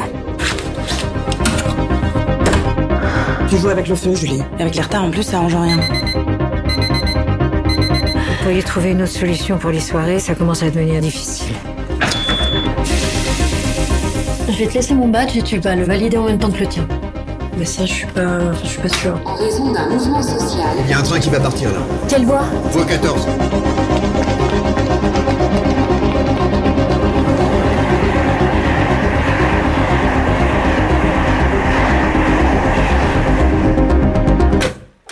Plein temps est un long métrage d'Eric Gravel avec Laure Calamy. Il raconte l'histoire de Julie, jonglant continuellement au quotidien entre ses deux enfants, sa vie loin de Paris, mais son travail dans un palace parisien, les galères de grève de RER et les entretiens d'embauche dans un rythme effréné et un fragile équilibre qu'elle peine à suivre. On l'a tous vu ici, c'est Marc qui commence. Marc, qu'est-ce que tu as pensé d'À plein temps? À plein temps, c'est euh, un film qui commence par un postulat extrêmement évident, c'est dans le titre, c'est dans le personnage, euh, c'est dans les premiers mouvements de caméra et surtout les premiers cuts, le film s'arrête jamais, euh, c'est, ça passe d'un plan à l'autre extrêmement vite, il y a une frénésie de l'image et le film va tenir à peu près toute son heure et demie comme ça sur ce personnage qui ne s'arrête jamais, qui ne peut pas euh, euh, qui ne peut pas euh, se poser, Euh, c'est presque on pourrait dire c'est un autre pendant de des intranquilles, tu te souviens le personnage dans les intranquilles qui n'arrive jamais à se poser. Bon là, c'est encore pire parce que c'est quelqu'un c'est quelqu'un qui qui donc doit battre se battre entre sa vie professionnelle, ses aspirations professionnelles, les entretiens d'embauche qu'elle doit avoir à droite à gauche, les ses gosses et puis euh, les grèves euh, ça fait manifestement plus ou moins référence aux grèves qu'il y avait eu en France à la fin de l'année 2018. 2018 ou 2019, j'ai un doute. Début 2019, voilà. Non, fin 2018, c'était décembre. Fin, oui, voilà, fin 2018, début 2019. Euh, et, euh, et ce qui est très intéressant, c'est que le film tient euh, ce constat, euh, tout, tout le comment dire, ce postulat tout le long du métrage, jusqu'à ce que pour moi et euh, ça va être mon unique réserve sur le film, comme ça je le dis après c'est passé, jusqu'à ce qu'il s'essouffle un peu lui-même, c'est-à-dire à un moment le film, je pense vers les deux tiers, est très fatigué de lui-même et fatigue son spectateur. Moi j'étais fatigué aussi par ce qui se passe à l'écran, donc se fatigue de lui-même, donc devient peut-être un petit peu longuet. En même temps ça ça rend compte aussi de ce que traverse le personnage. Maintenant, ce entre guillemets défaut ou ce bémol mis à part, c'est un film qui est euh, très bien, absolument bien réalisé. Euh, Il y a beaucoup de plans avec le travail sur la photo. Il y a une photo qui est très bruitée. Il y a, y a euh, c'est pas une image toute lisse. Euh, ça m'a beaucoup fait penser. Attention, je vais sortir les grands mots. Ça m'a beaucoup fait penser, et je le dis pas par hasard, ça m'a beaucoup fait penser à Michael Mann. Et évidemment. Pourquoi? Parce que euh, vous avez un film qui parle de l'aliénation euh, du- face au monde contemporain et à côté et, l'impossibilité de euh, comment dire de compiler pas de compiler de combiner euh, la vie euh, les les espérances de la vie professionnelle avec les espérances de la vie personnelle tout ça c'est tout le cadre c'est tous les toutes les sens de la carrière ou d'une partie très significative de la carrière de Michael Mann. Euh, ce monde qui va aliéner ses personnages et dont on a, on a envie de s'évader. On ne souhaite alors qu'elle mis dans ce film que de s'évader du monde. Euh, à chaque fois qu'elle termine sa journée dans son dans son palace parisien, on ne lui souhaite que de s'évader et de retourner dans euh, la, la la campagne, je sais pas très bien située d'ailleurs, je crois, mais où elle a, où elle habite et de ne plus jamais revenir à Paris. D'ailleurs, à maman, sa voisine chez qui elle laisse ses, enfants euh, en euh, chez qui elle laisse ses enfants pour la garde, lui dit vous ne devriez pas retourner à Paris. Il y a presque un truc euh, euh, mythologique là-dedans. Bref, le film est absolument passionnant là-dessus. Et je vais faire une petite parenthèse parce que euh, on parlait d'aliénation, euh, une des dimensions qui rajoute à cette sensation de quasiment folie, c'est c'est la c'est la musique d'Irène Drezel c'est sorte des boucles électroniques. Euh, alors moi, je connaissais de très loin Irène Drezel parce que je n'avais vu d'elle qu'un ciné-concert horrible de Loulou, de Pabst, euh, à la Cinémathèque française. C'était horrible, voilà, c'est dit. Maintenant, Non, mais désolé, mais vraiment, c'était infernal. Allez, bonsoir. Loulou de Cacarel. Maintenant, le, le travail qu'elle fait sur euh, le, le travail qui est fait sur à plein temps est vraiment génial parce que quand même ça va pas chercher midi à 14h. Je veux dire, c'est très simple. On parle de boucles éle- électroniques. Non, c'est pas très simple parce qu'elles sont vraiment mêlées au montage. Exactement. Euh, mais donc voilà, qui se répètent de manière euh, hypnotique jusqu'à ce que ça vous rende cinglé. Et ben en fait c'est marrant parce que ça m'a fait penser, je ne sais pas si le et donc la parenthèse et, et je terminerai là-dessus. Je ne sais pas si le, le le réalisateur a vu le film il y a quelques semaines, vraiment très récemment. J'ai vu un film film de Michel Pollack. Michel Pollack était l'animateur de Droit de réponse. Euh, il a fait plusieurs films et donc il a fait un film qui s'appelle La chute d'un corps. C'est ressorti en Blu-ray dans la collection de Studio Canal de Jean-Baptiste Toré. Et La chute d'un corps, c'est un film sur l'aliénation du monde. On est dans les années 70. L'aliénation du monde, le monde contemporain qui est en train de bouffer l'intérieur des gens et en l'occurrence son héroïne dans La chute d'un corps au son de la musique, des boucles de la musique électronique planante, non pas planante, anxiogène et hypnotique de Terry Riley, qui est un, grand, euh, un grand euh, musicien de la musique minimaliste américaine. Euh, bref, ça m'a immédiatement fait penser à ça, et c'est marrant parce que quand je voyais euh, la chute d'un corps, je me suis dit c'est intéressant parce que ce courant de films français aujourd'hui est un peu orphelin. Je trouve que c'est des films qui se sont peut-être pas beaucoup reproduits dans la dans la cinématographie française, ou de manière en tout cas pas très visible. Et, et là, trois semaines après, de regarder ce film d'aliénation euh, qui véhicule quasiment la même chose, pas tout à fait, parce que euh, on va dire qu'un plein temps se devient euh, quasiment un film d'action, quasiment un thriller, bon, j'exagère, tandis que l'autre est littéralement un film de secte, mais ça, ça trimballe le même message. Et à 50 ans d'écart, je trouve ça vraiment très impressionnant. Euh, donc, voyez à plein temps, c'est euh, extrêmement bien réalisé, extrêmement bien euh, interprété. C'est un peu épuisant, mais ça fait une heure et demie. Et, euh, et encore une fois, euh, euh, c'est pas un premier film, mais euh, ça témoigne d'une comment dire de la force du, du, du cinéma français. C'est des choses que j'avais beaucoup répétées l'année dernière, mais euh, pour euh, des œuvres de jeunes cinéastes qui ont plein de trucs à dire et un rapport au monde assez fascinant. Rita. Et ben moi je vais commencer par le montage. Je que- j'ose- j'hésitais à commencer par la musique, mais t'en as très bien parlé. Euh, le montage, moi je suis très friande de quand on fait des cuts en rapport avec le son ou euh, d'un plan on passe de quelqu'un qui crie à un klaxon par exemple. Ce genre de bêtises, ça me fait beaucoup rire. Et ben ici j'ai trouvé que en fait ça revient beaucoup et pas assez pour que ça devienne énervant. Et le montage est assez rythmé pour que ben, ça ça fit effectivement le côté à plein temps de ce film comme tu disais Marc. En fait c'est un film déprimant hein, qu'on se le dise. C'est un film euh, pas fataliste mais quand même assez déprimant sur une réalité. Euh, donc c'est pas le good vibes. euh, si c'est ce que vous cherchez, n'allez pas voir à plein temps. En revanche, allez voir à plein temps parce que c'est merveilleux sur la représentation de qu'est-ce que c'est que la charge d'être une mère célibataire, qu'est-ce que c'est que de gérer à la fois euh, les gosses, le travail, la recherche d'un nouveau travail parce qu'on n'aime pas son travail et euh, le fait d'exister et de parfois se souvenir qu'on est femme et qu'on a aussi peut-être du désir à côté, sans compter le fait que parfois il y a des grèves.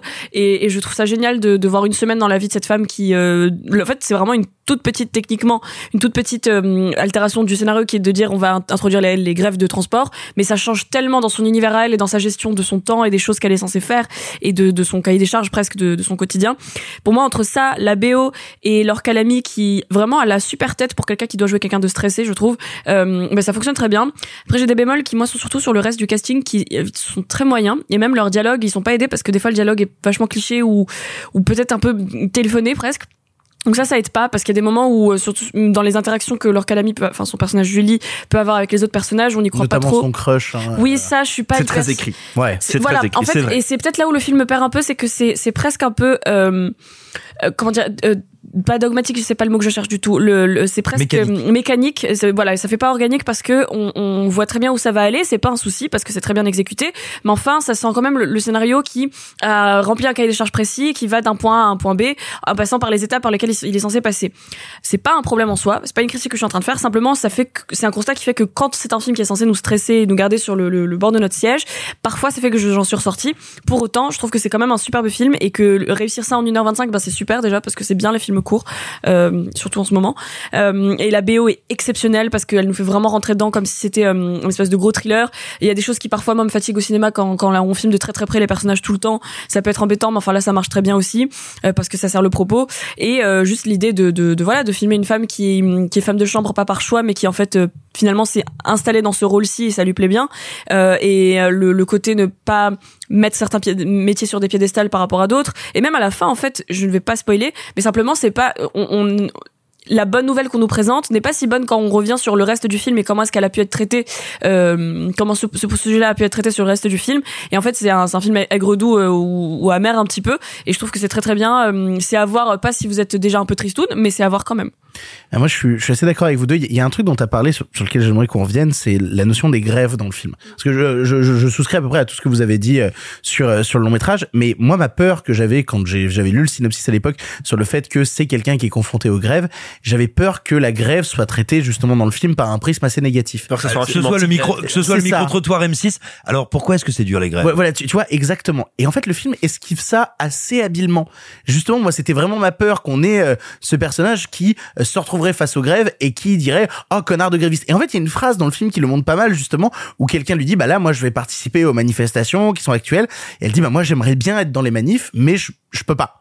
Je peux pas, Moi, mais voilà. En, en fait, je je comprends votre combat, je suis avec votre combat, mais je suis obligatoirement obligé d'en sortir parce que je suis rappelé par le monde capitaliste. Et c'est ça qui me plaît bien dans À plein temps, c'est comment une personne essaye continuellement de sortir de la dynamique d'un monde capitaliste et comment le monde capitaliste la ramène toujours à elle.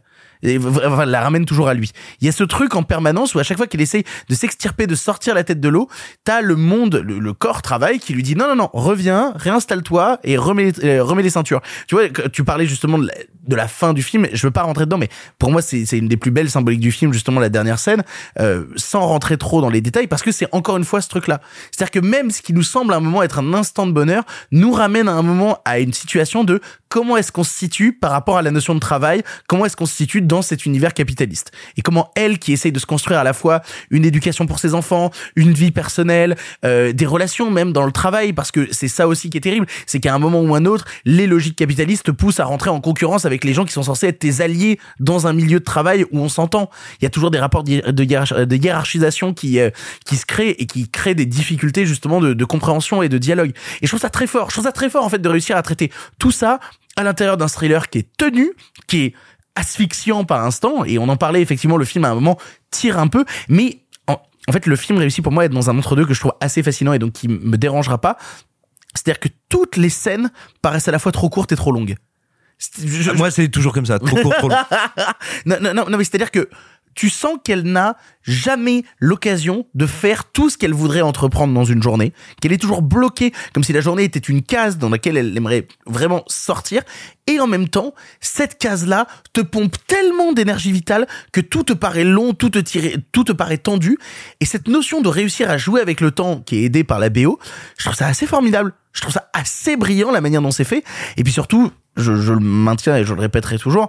Je trouve que Laure Calamy est une comédienne absolument merveilleuse euh, qui arrive à interpréter justement ce truc-là euh, à la fois de manière profondément touchante et de manière profondément prenante.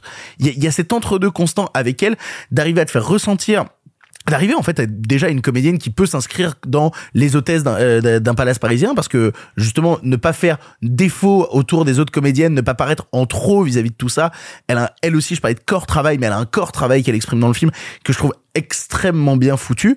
Et puis surtout littéralement elle travaille dans un palace parisien donc venir créer la différence entre sa vie à elle à l'extérieur de Paris qui s'occupe de gens dans Paris qui eux ont une vie bien plus tranquille que la sienne il y a énormément de couches de lecture et d'analyse dans À plein temps qui en font de prime abord un thriller exaltant et qui en même temps en font une réflexion sur le monde capitaliste actuel que je trouve euh, que je trouve vraiment assez réussi, vraiment euh, vraiment assez brillante. Donc euh, je, je ne peux que vous encourager à aller voir à plein temps que alors je vous avouerai, je vais être très honnête avec vous, que l'affiche était pas le truc qui m'exaltait le plus quand je suis allé voir le film. Je me disais, je vais voir à plein temps, je sais pas trop ce que ça va donner. Non mais regardez la C'est bande quoi C'est Calamy qui court. Ouais, c'est ça. Non mais regardez la bande annonce parce qu'elle est assez fidèle à, la puissance du film. Euh, si vous hésitez après nous avoir entendu, matez la bande annonce. Elle est très fidèle à l'esprit du film Ouais, et vous, elle est assez pas à l'affiche en fait. Je, je trouve que l'affiche est un truc limite trop coloré, tu vois. Là, là Bah, où la vie de Laure Calamy semble Bah, désaturée en permanence. C'est un peu court l'or court. Oui, un petit peu. Mais d'ailleurs, je te laisse la parole, Simon, pour conclure. Qu'est-ce que tu as pensé d'à plein temps? Euh, J'en ai pensé que c'est peut-être, sans doute, le film le plus politique que j'ai vu depuis des années. Et attention, quand je dis le plus politique, c'est dans le sens noble du terme. C'est-à-dire, c'est pas genre euh, euh, les classes laborieuses c'est dur, le capitalisme c'est mal. Non, c'est beaucoup plus. T'es méchant avec Stéphane Brisé.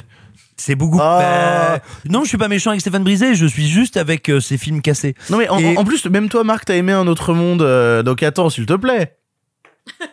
Il est en train de s'étouffer, voilà. Pour moi, c'est un des plus grands films politiques de ces dernières années parce que il analyse ce qui me semble être euh, le nœud gordien de notre condition actuelle, euh, quel que soit votre niveau de vie, sauf si vous êtes un super riche, mais a priori vous n'écoutez pas Pardon le cinéma, vous financez Pardon le cinéma.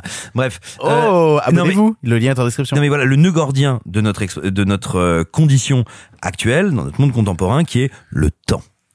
L'or Calamy n'a pas le temps. Et ce temps, ou cette absence de temps, a un effet sur son corps, sur la mise en scène, sur la musique, sur le montage, mais aussi sur ses interactions sociales. J'ai entendu deux, trois personnes, deux, trois de nos confrères me dire Ouais, mais bon, euh, c'est le seul personnage du film, le film il est centré sur elle, il a rien d'autre à dire. Bien sûr, c'est un film qui nous raconte que notre rapport au temps et ce que notre société capitalistique fait au temps nous atomise, nous rend seuls et nous empêche d'être dans le collectif et dans le commun. C'est pour ça justement que c'est pas un film anti-grève. C'est pas un film anti-grève parce que ce serait un film dogmatique qui dirait "Ouais, la grève, c'est bien, machin." C'est un film qui constate que cette femme qui est absolument d'accord avec tous les combats de cette grève, ne peut pas s'extraire de sa condition et elle doit lutter. Et donc, la lutte émancipatrice d'autres personnes, d'autres camarades, est pour elle une épreuve. Et en fait, ce système est un système qui monte. Tu, tu veux dire que déjà faire grève est une forme de privilège? Non, pas du tout. Je te dis pas ça. Je te dis que un système qui transforme les collectifs en individus rend la, lutte collective difficile, voire impossible, et fait que certaines personnes qui sont d'accord, c'est son cas, elle est totalement d'accord avec la grève, ça en fait néanmoins une épreuve pour elle et une épreuve qu'elle doit surmonter. Le film, dans sa mise en scène, dans son montage, arrive à en rendre compte avec une intelligence folle parce que, comme vous l'avez dit, c'est un thriller, c'est aussi un film noir. Un film noir, non pas parce qu'on aurait des vampes, des méchants, des machins, mais un film noir dans cette poursuite de quelque chose qui va me sauver. Et chaque étape du récit me rajoute une épreuve ou me savonne la planche. Et il y a cette issue que je dois trouver. Et finalement, quand je trouverai cette issue, soit je n'arrive pas à l'atteindre, soit cette issue est une fausse porte de sortie et une porte de sortie qui me fait reboucler sur ma situation. Je trouve que le film est d'une intensité admirable, d'une précision de cinéma remarquable, tout en étant toujours d'une grande, grande humilité. Hein. C'est-à-dire que c'est pas un film tourné caméra à l'épaule. Vous disiez, il est près du personnage. C'est vrai, il est près du personnage, mais avec énormément de mise en scène. Quand vous la voyez évoluer dans un groupe pour essayer de savoir, est-ce qu'il y a un train qui va partir? Il y a un bus de substitution? Il y a un truc Oui, on est près d'elle, mais on change régulièrement de plan parce que selon à qui elle, avec qui elle discute, selon l'information qu'elle reçoit, selon son état d'esprit, on n'est pas proche de la même manière, on n'est pas sur la même focale, on n'est pas sur la même composition des plans. Il y a une grammaire de cinéma qui arrive, et moi c'est toujours ça que j'adore, j'ai rien contre le naturalisme. En revanche, j'aime le naturalisme qui ne renie pas le style. Et c'est un film qui est naturaliste et qui dégorge de style, d'idées de mise en scène. Donc ça en fait un bonheur. Tu l'as dit, euh, Victor, Laure Calamy est exceptionnelle et il faut bien le dire. Laure Calamy, vous êtes une actrice importante. Il paraît que vous n'êtes pas super à l'aise avec des interviews. Ben, il faut venir dans Pardon le cinéma parce que nous, on n'est on n'est pas super à l'aise avec des interviews, mais on est vachement à l'aise avec les gens dont le travail nous passionne, avec le pinard et la bonne bouffe. bon, vous l'aurez compris. bah, dis donc, ça, c'est une invitation. Euh, vous l'aurez compris, on a beaucoup aimé à plein temps et on vous encourage à le découvrir en salle. Il est sûrement dans une salle autour de chez vous. Allez le voir. Il y a un dernier film du présent avant d'attaquer les films en bref. Rita et Simon vont vous parler de Trois fois rien. Bonjour C'est pas pour un sondage, c'est vraiment pour vous taper de l'argent, c'est rien de grave. La fausse. Imagine, tu gagnes le gros lot. Où c'est que j'irais si je gagnerais, moi? Prendre des cours de français, j'imagine. Alors, le numéro de joker, c'est le... c'est le 10. Voilà. Tournée générale 224 684 euros. Félicitations. Et j'aurais besoin d'un RIB et d'une pièce d'identité des gagnants. Donc, une attestation de domicile. C'est rapide et facile. Un appartement, je veux dire, ça se loue pas comme ça. Faut déposer un dossier. Pas tellement difficile, hein. Même un garage, on le prend. Trois fois rien est un film de Nadège Loiseau avec notamment Philippe Robot, nous présentant Brindy, Casquette et La Flèche, trois SDF vivant au bois de Vincennes. Un jour, leur situation précaire risque de changer du tout au tout lorsqu'ils gagnent au loto. Mais comment encaisser l'argent sans domicile et sans compte bancaire? Simon et Rita, vous l'avez vu et c'est Simon qui commence. Simon, qu'est-ce que t'as pensé de Trois fois rien? J'avais très peu entendu parler du film, donc je l'ai littéralement découvert. Je connaissais, on va dire, le prémisse, enfin même pas les prémices, c'est-à-dire que je ne savais pas qu'il était question de gagner au loto. Je savais qu'il était question euh, de trois personnes euh, à la rue. Il n'y a pas beaucoup de films qui causent des gens qui sont à la rue. Il n'y a pas beaucoup de films qui le font, je dirais, à la hauteur de leur personnage. Pas en se disant, je veux te donner un message.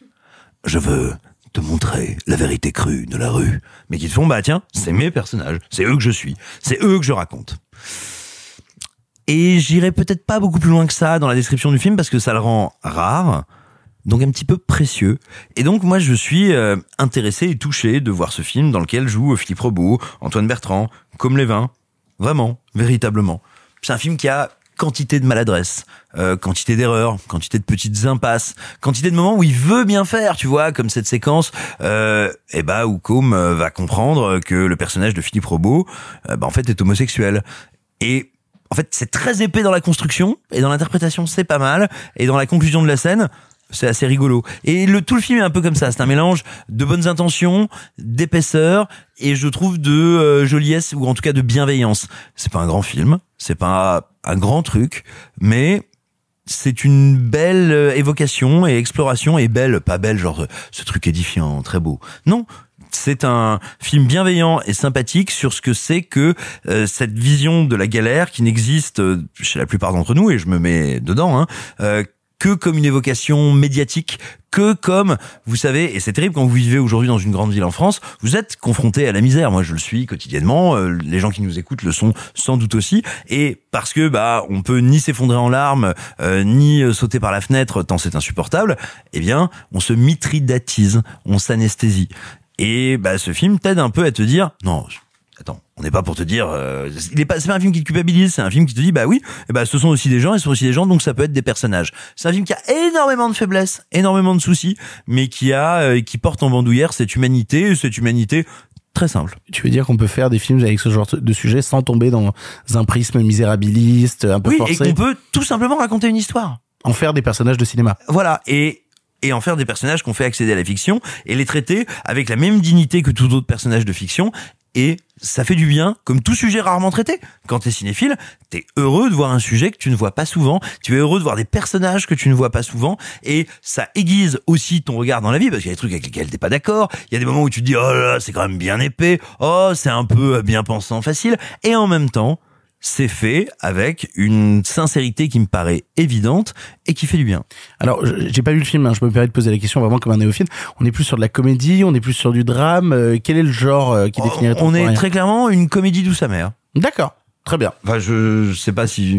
Tu, tu, tu parles sous le sous, sous, sous la révision de, de, de Dubitative, hein. Ouais, a j'ai- sorte de l'impression. poker face. Non mais je voilà. pas de réussite, tu vois, mais dans la tonalité, ça se veut doux amer. C'est Oui, pas un oui. film qui veut te mettre mal. Ah non, bien sûr. Mais j'ai l'impression que Rita est pas d'accord avec toi. Bah, en fait, moi, j'aimerais bien être bienveillante dans la vie. C'est ce que j'aspire à être, mais, Mais je ne tu le es suis une mauvaise pas. personne. Dans ce genre de situation, je ne le suis pas. Pourquoi? Parce que Bon, donc j'ai trois fois rien grand chose à dire, donc euh, ça Oh, c'est fait. voilà. badum. Dans mes notes, il y a que trois petites lignes euh, qui sont très mal jouées, très mal écrites et très moches. Donc, Ah ouais, d'accord. Donc en termes de bienveillance, c'est quand même pas. C'est le euh, problème. Et j'ai pas. Et en fait, le truc, c'est que je ne connais pas les équipes. Je ne connais absolument personne, même les têtes des gens. Il y a que Karine Viard qui est là pour 10 secondes. Je sais pas pourquoi elle est là, mais ça, ça m'a surpris. C'est la seule personne que j'ai reconnue du film. Et les connaissant pas, j'ai pas envie d'être médisante sans raison. Mais enfin. En fait, pour moi, la, la vision de la pauvreté dans ce dans ce film, elle est un peu complexe euh, et j'arrive pas trop à me positionner sur le, le- sur qu'est-ce que j'en pense. Et je pense que c'est en fait ma vision de tout le film qui en est euh, affectée. Je pense pas grand chose de ce film, euh, si ce n'est que j'ai pas trouvé ça drôle quand ça a essayé d'être drôle et j'étais pas émue quand ça a essayé d'être émouvant.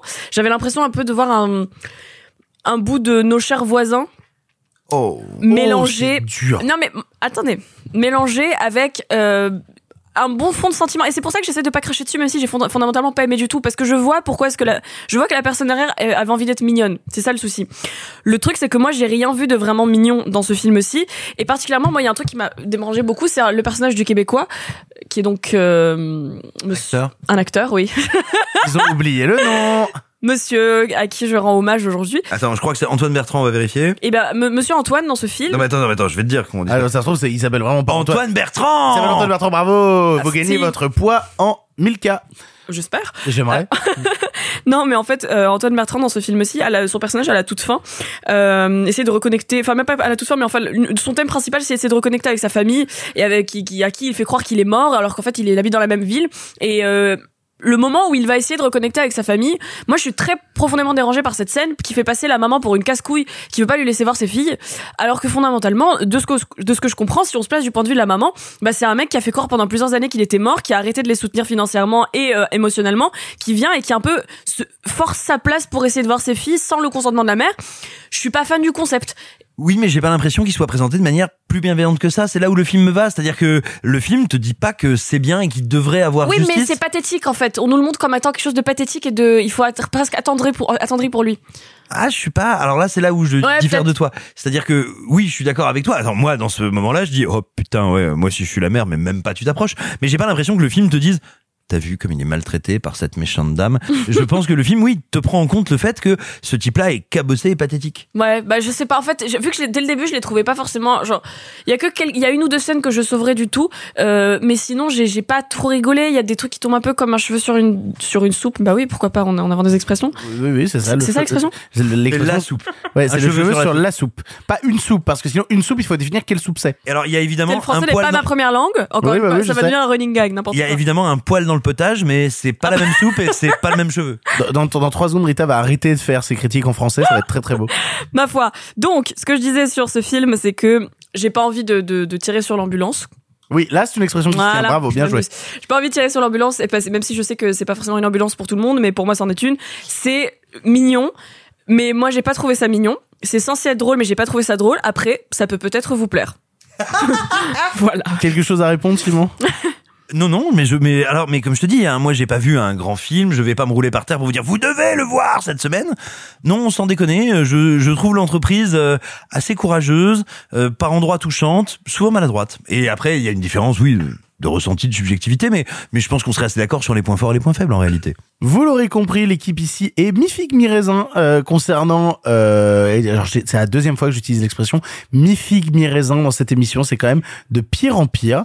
Euh, C'est- la journée des expressions là. Oui, c'est un peu la, la- ouais, c'est le moment Tu, expression. tu nous roules dans la farine. Un temps valo à l'orteil. Hein, oui. Ce, ce podcast est en train de faire un déjeuner de soleil. Ah, celle-là, je la connais pas. Celle-là, vous la connaissiez pas. Un déjeuner de soleil? Eh bien, c'est une ex-belle-mère qui me l'a apprise, et en gros, ça veut dire c'est quand ça foire. Je sais pas pourquoi, je sais pas d'où ça vient, hein, je peux pas vous dire. Eh bien, on embrasse ton ex-belle-mère. Non. Et, et euh, voilà, nous en avons fini avec les films du présent. Il y a deux films dont on voulait vous parler en bref. C'est l'heure des films en bref. Ça va durer encore longtemps. Eh bien, vous, qu'est-ce que vous faites dans les bras de mon cocher? Vous en avez encore beaucoup du sensationnel comme ça Pourquoi vous pensez qu'on ne prend pas le cinéma au sérieux? Cette ligne est sur écoute. Il va me falloir être bref. En bref, cette semaine, l'histoire de ma femme est un long métrage d'Ildiko Enyedi passé par le Festival de Cannes avec Léa Seydoux, nous présentant ici Jacob, capitaine au long cours, qui fait un pari dans un café avec un ami. Il épousera la première femme qui en franchira le seuil. Et c'est alors qu'entre Lizzie. Simon, tu l'as vu, qu'est-ce que tu as pensé de l'histoire de ma femme? L'histoire de ma femme est d'abord un roman de Milan Fust. Milan Fust, grand auteur hongrois. Et, euh, et qui est un auteur qui passionne la réalisatrice du film euh, à tel point qu'elle explique que euh, selon elle il fait partie des très très très très grands romanciers du XXe siècle qui n'a pas encore été reconnu on va dire à l'international pas, on va dire à l'international à la hauteur de son talent. Et ce qui est très intéressant c'est que c'est un texte qui est euh, à la fois rabelaisien ironique vivant très drôle. Et elle a décidé véritablement de l'adapter et il faut savoir qu'elle explique que ça fait 20 ans qu'elle vit avec ce texte. Et donc, en préalable, je voudrais dire que je trouve assez magnifique que quelqu'un ait un désir d'adaptation aussi important, aussi brûlant, aussi fiévreux, mais qui soit un vrai désir de trahison. C'est-à-dire qu'elle n'a pas voulu l'adapter pour dire oh, j'ai vécu ça, le texte c'est ça, je veux retranscrire ça. Non, c'est j'ai reçu ce texte, je l'ai digéré, il a été important pour moi, et voilà comment je veux lui rendre quelque chose, le retravailler, le raconter autrement. Parce que qu'est-ce que c'est l'histoire de ma femme? Eh bien, c'est l'histoire d'un homme qui est, on pourrait dire, euh, le cliché ou le stéréotype de l'homme positif. C'est cet homme qui maîtrise son univers, il est capitaine de marine, il est fort, il est stable, il est beau, il est grand, il est blond, il est sûr de lui, il est tellement sûr de lui qu'il peut de son propre chef, ça n'arrive jamais à un personnage de film de déclencher lui-même et en conscience le récit. C'est-à-dire que là, c'est un personnage qui dit la première femme qui passera cette porte deviendra ma femme, et nous, nous savons que ça deviendra l'objet du film. Et donc c'est ce qui arrive. Il rencontre donc Lizzie, Léa Seydoux. Et là se passe un truc absolument magnifique. Le principe du film, et aussi du roman, c'est cette idée de dire, bah, une histoire d'amour, ça n'est pas seulement, ou peut-être même pas du tout, deux personnes qui se trouveraient deux cœurs qui battraient au diapason, deux regards qui regarderaient dans la même direction, deux sexes qui vibreraient en même temps. Non, ce Quoi sont... Je sais pas ce que... Quoi Non, non, mais il n'y a pas de souci, vas-y. Eh bien, figure-toi que je citais François Cluzet, parlant de son mariage avec Valérie Bonneton. Deux sexes qui brisent, euh, Je qui vibrent pas en même temps. été mariés. Pardon l'anecdote. mais absolument, dans une interview, je, je- je crois que c'est la première, mais je suis pas sûr du tout. Deux sexes qui vibrent à l'unisson. Ouais. Et bah c'est super. Et euh, ou deux sexes en éveil, je sais plus. Bref, mais t'es là, tu fais genre ah wow François. Euh, non, et c'est cette idée que je trouve absolument superbe, c'est de dire eh bien non, ça n'est pas la rencontre essentielle et profonde de deux êtres, c'est la rencontre de deux volontés de narration. Et c'est ça en fait. Cet homme à un moment dit je vais me raconter un amour pour vivre un amour. Et en face de lui, il a une femme qui dit mais je suis d'accord avec toi. Moi aussi, je vais me raconter un amour pour vivre un amour. Eh ben, sauf qu'ils ne se racontent pas exactement la même histoire. Donc ces deux histoires vont entrer en collision. Il commence à se dire, mais est-ce qu'elle me trompe? Que fait-elle quand je ne suis pas à terre, moi qui suis marin? Tiens, je crois que je sais ce qu'elle fait. Mon Dieu, j'ai des indices. Mon Dieu, j'y pense. Je vais commencer à lui en parler. On va commencer à avoir des sous-entendus. On va s'affronter. Et le film devient d'une finesse absolument remarquable parce qu'il n'y a aucun doute sur le fait que ces deux personnes s'aiment. Mais peuvent-elles s'aimer en se trompant? Se trompent-elles vraiment? Se regardent-elles? Se voient-elles? C'est un film qui dure trois heures. Vous allez vous dire, mais c'est long, trois heures. Oui, c'est long, mais c'est le temps qu'il faut pour explorer comment ces deux personnes s'aiment. Il y a dans ce film, je pense, une des plus belles scènes de sexe que j'ai jamais vues de ma vie. Euh, à savoir une scène en plan fixe où euh, Léa Seydoux sort de ce qui doit être une salle de bain, salle de bain dans laquelle il y a une source de lumière, donc qui éclaire comme ça d'un ray de lumière la chambre. On est très loin d'eux, on est à 10 mètres d'eux, et ils commencent à faire l'amour. Et tout le film est comme ça, dans une espèce de au début, vous allez vous dire, oh, c'est ultra léché. Et vous allez vous rendre compte que le film arrive à tenir ce grand écart incroyable d'être ultra léché et incroyablement sensoriel. C'est cet homme qui est dans un bar à Paris, euh, ville dont il parle mal la langue, voire pas du tout la langue. Il est en train d'échanger avec des amis, des connaissances, et de lui et de sa femme. Sa femme va parler avec quelqu'un au fond du bar, il ne voit pas trop. On lui pose des questions pas méchante et pas mal intentionnée, mais un peu benoîte sur euh, qu'est-ce que c'est être marin, qu'est-ce que c'est machin. Ça l'emmerde, lui, il a juste envie de voir ce que fait sa femme, pas parce qu'il est jaloux, pas seulement parce qu'il est jaloux, parce qu'il aime la regarder et qu'il aime la rêver, se la raconter. Et donc, eh bien, le film va nous montrer qu'il est perdu et qu'il a besoin de retrouver son centre de gravité à ce moment-là, en juxtaposant à ce dialogue qu'il n'a pas envie de mener le bruit de l'océan. Le bruit de cet océan qui est le seul endroit qu'il maîtrise. Et c'est donc l'histoire d'un homme qui maîtrise tout, qui décide de se raconter une histoire d'amour et que cette histoire d'amour va emmener vers le fantasme, vers le rêve, vers la tragédie, vers bah, une vraie, euh, un vrai questionnement existentiel. C'est absolument magnifique et il faut le dire encore une fois, euh, on a une tradition en France qui est de vomir nos actrices de saloper nos grandes comédiennes et d'en dire du mal. Et il faut voir tout ce qui se dit, et moi encore une fois, hein, dans les commentaires d'écran large sur Léa Seydoux. Alors Léa Seydoux qui, je le pense, ceci dit, a souvent été mal utilisée ou mal comprise au début de sa carrière par les metteurs en scène qui l'employaient. Là, voici une réalisatrice qui lui donne un rôle qu'elle va réécrire, repenser pour elle, et en mettant sa mise en scène autour d'elle, eh bien, ça permet de voir, encore une fois, que c'est une comédienne qui a certes, on va dire, une tessiture de jeu très précise, on la reconnaît immédiatement, et en même temps, malgré cette patte évidente, elle est capable de se métamorphoser, elle n'a jamais fait un rôle comme ça, elle est à la fois hypnotique, toxique, vénéneuse, et en même temps amoureuse, bienfaitrice et merveilleuse. Le film est un... Ouais, c'est superbe.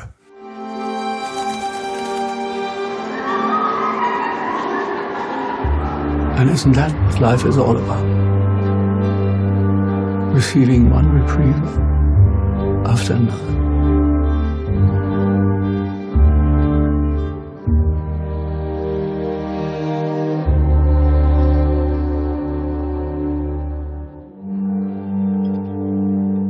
I'm staying with you. If that's what you think. Deuxième en bref et dernier en bref, Un fils du Sud est un film de Barry Alexander Brown, ancien monteur des films de Spike Lee, qui nous raconte ici le récit véritable dans les années 60 de Bob Zellner, petit-fils d'un membre du Ku Klux Klan, qui va décider de se retourner contre le racisme ambiant pour défendre à son tour les personnes noires. Ce qu'il faut savoir, c'est que on a vu le film avec Simon et aussi Sophie, qui n'est pas là ce soir, et aussi Arthur d'ailleurs. Euh, on l'a vu au festival de Deauville. Et quand on vous, a, vous avait fait un, petit débrief de, de Deauville, donc en septembre dernier, ça commence à remonter. C'était il y a presque sept mois maintenant. Putain, le temps passe vite euh, et les arbres ne repoussent pas. Euh, alors, je sais pas en termes d'expression, c'est de pire en pire. Euh, on avait décidé d'aborder à Deauville que les films qu'on avait appréciés. C'est pour ça qu'on n'avait pas abordé la question d'un fils du Sud. Je me permets d'en dire un mot dans les en bref aujourd'hui parce que je crois que c'est un film. En fait, c'est très drôle un fils du Sud parce que c'est un film qui se veut plein de bonnes intentions, mais qui est un des films les plus white savior que j'ai jamais vu de ma vie. C'est terrible.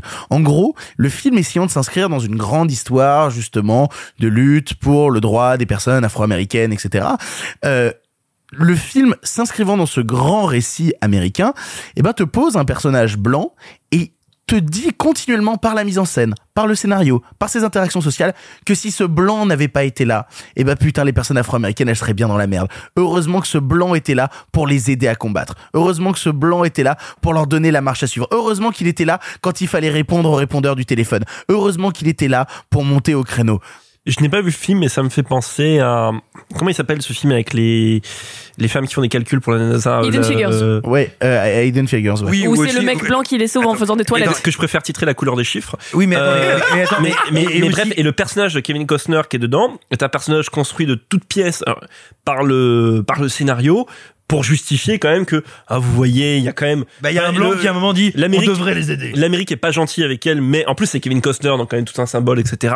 Donc en fait ça me faisait directement penser à ça. The euh, Help aussi, la couleur des Voilà, c'est sentiments. ce que j'allais dire, la couleur des Mais, mais- mais sentiments. le problème c'est que le film en, en fait est même pas aidé par euh, sa réalisation par que ce soit parce que bah il est réalisé comme je disais par Barry Alexander Brown qui à la base est monteur et, et qui en plus dans sa narration fait un truc qui est complètement pété avec tu sais la scène d'intro qui est en fait une scène qui se déroulera au milieu du film et on te dit comment est-ce qu'on en est arrivé à cette scène là blablabla et qui est en fait un climax qui est complètement désavoué à la moitié du long métrage avec des scènes qui sont surécrites mais vraiment où on a l'impression que par instant le film essaie de l'iconiser comme Jésus c'est-à-dire qu'il y a un moment où il va se taper avec un, un mec du Ku Klux Klan Brad Pitt dans 12 Years a Slave. hein. tu te souviens le mec qui, Oui, qui Oui, l'ima- c'est conscient.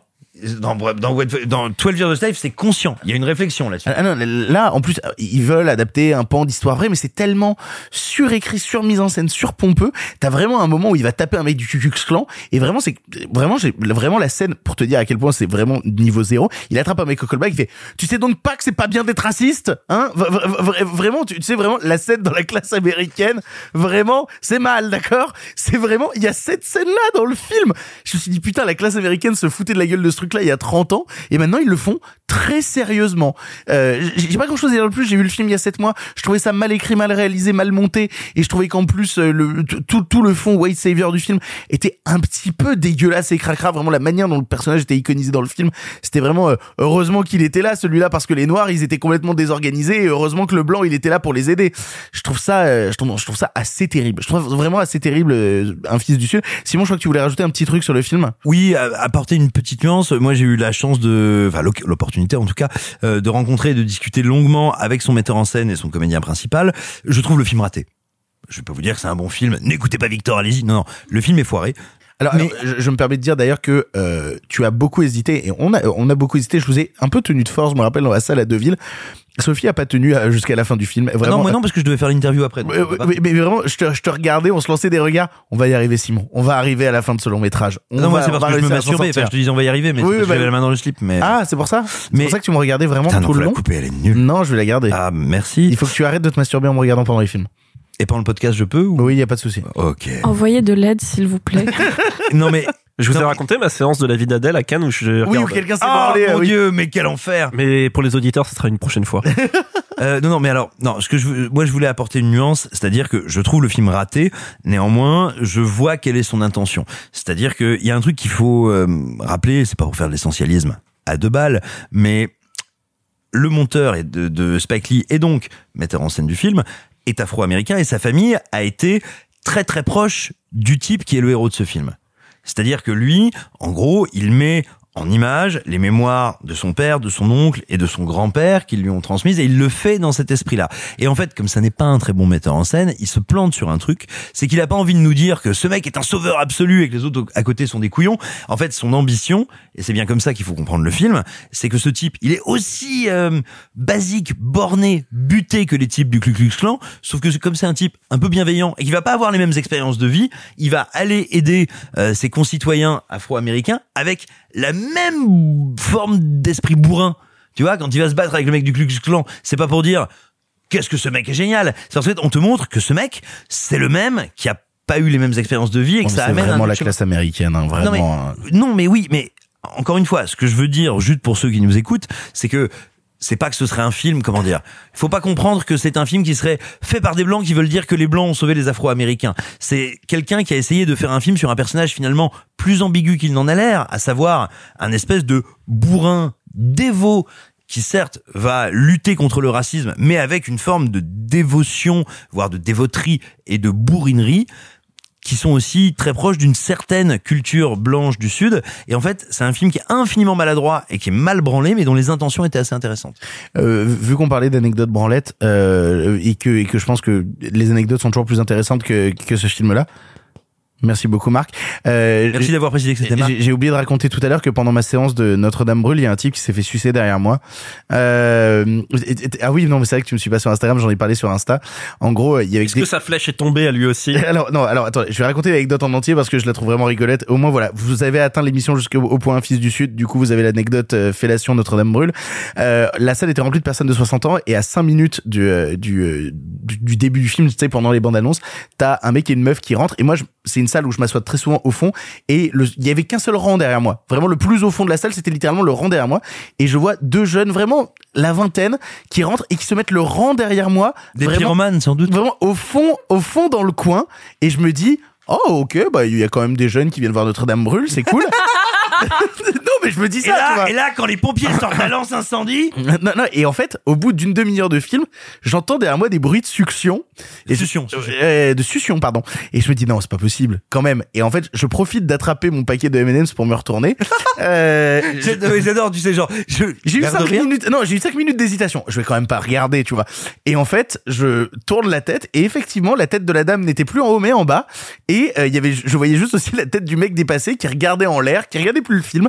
Et c'est dommage parce que je pense qu'il y avait plein de choses très intéressantes à voir dans le film, mais du coup, ils ont un peu raté Notre-Dame brûle. Euh, tout ça pour vous dire qu'un fils du Sud, euh, c'est un film qu'on n'a pas beaucoup aimé, qui est très raté. Voilà, salut, bisous. There's gonna come a time when something really bad happens, and you're gonna have to decide which side you're on. Not choosing is a choice.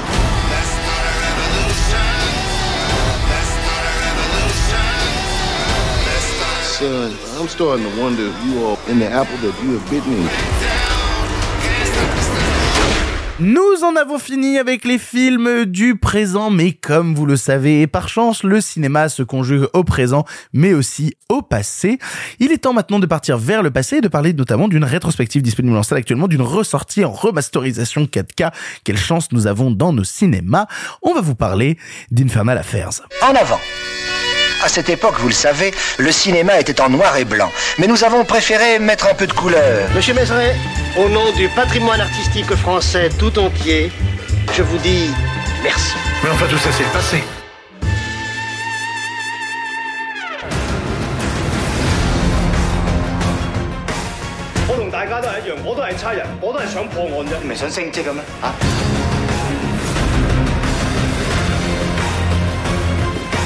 你 look 咁死我，咁小心啲，我認得你，你就係嗰隻牌。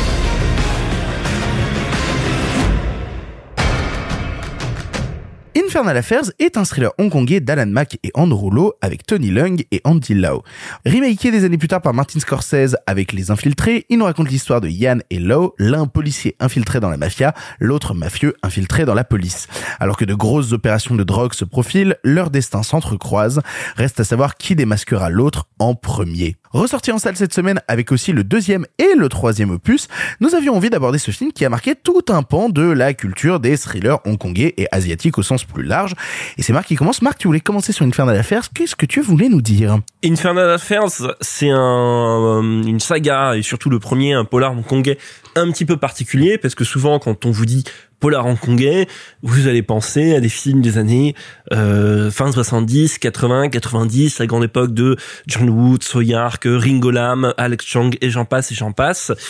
Et euh, c'est des films qui se sont construits alors avec souvent, comme dans Infernal Affairs, très souvent même des histoires de chat et la souris entre un policier et euh, et un, un, un bandit, un truand, avec parfois aussi des histoires de taupe, de freak undercover, et en plus par-dessus, très souvent le point commun, des aussi des histoires d'amitié, d'amitié impossible entre d'une un côté et de l'autre du miroir.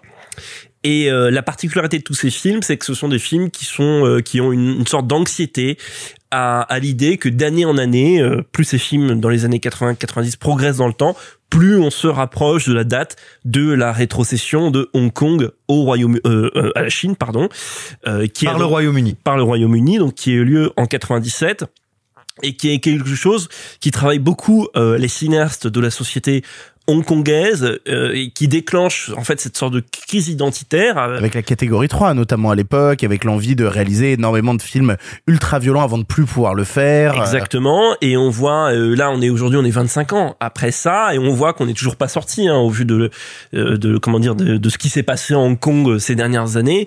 On n'est toujours pas sorti encore de, de, de des conséquences de cette rétrocession. Et donc, Infernal Affairs, c'est un film qui arrive une poignée d'années après la rétrocession et qui vient euh, porter vraiment au premier plan de son intrigue un trouble identitaire, c'est-à-dire euh, il y a un camp A, il y a un camp B et euh, il y a deux personnages qui appartiennent à la fois au camp A et au camp B et qui à l'issue de l'aventure qu'ils vont vivre dans l'histoire d'Infernal Affairs ne savent plus vraiment quelle est leur identité. D'ailleurs, à un moment dans le film, il est question de retrouver ou de perdre l'identité qu'on avait avant. Donc ça, c'est quelque chose de très important dans dans, dans Infernal Affairs qui euh, qui on va dire termine ce cycle de films hongkongais. Euh, je dirais que c'est Infernal Affairs quasiment en parallèle qui sort quasiment la même année si je dis pas de bêtises de PTU qui est euh, un des derniers je pense très grand film de, de Johnny To De Johnny To, effectivement. qui a été réédité il y a peu en, en Blu-ray chez,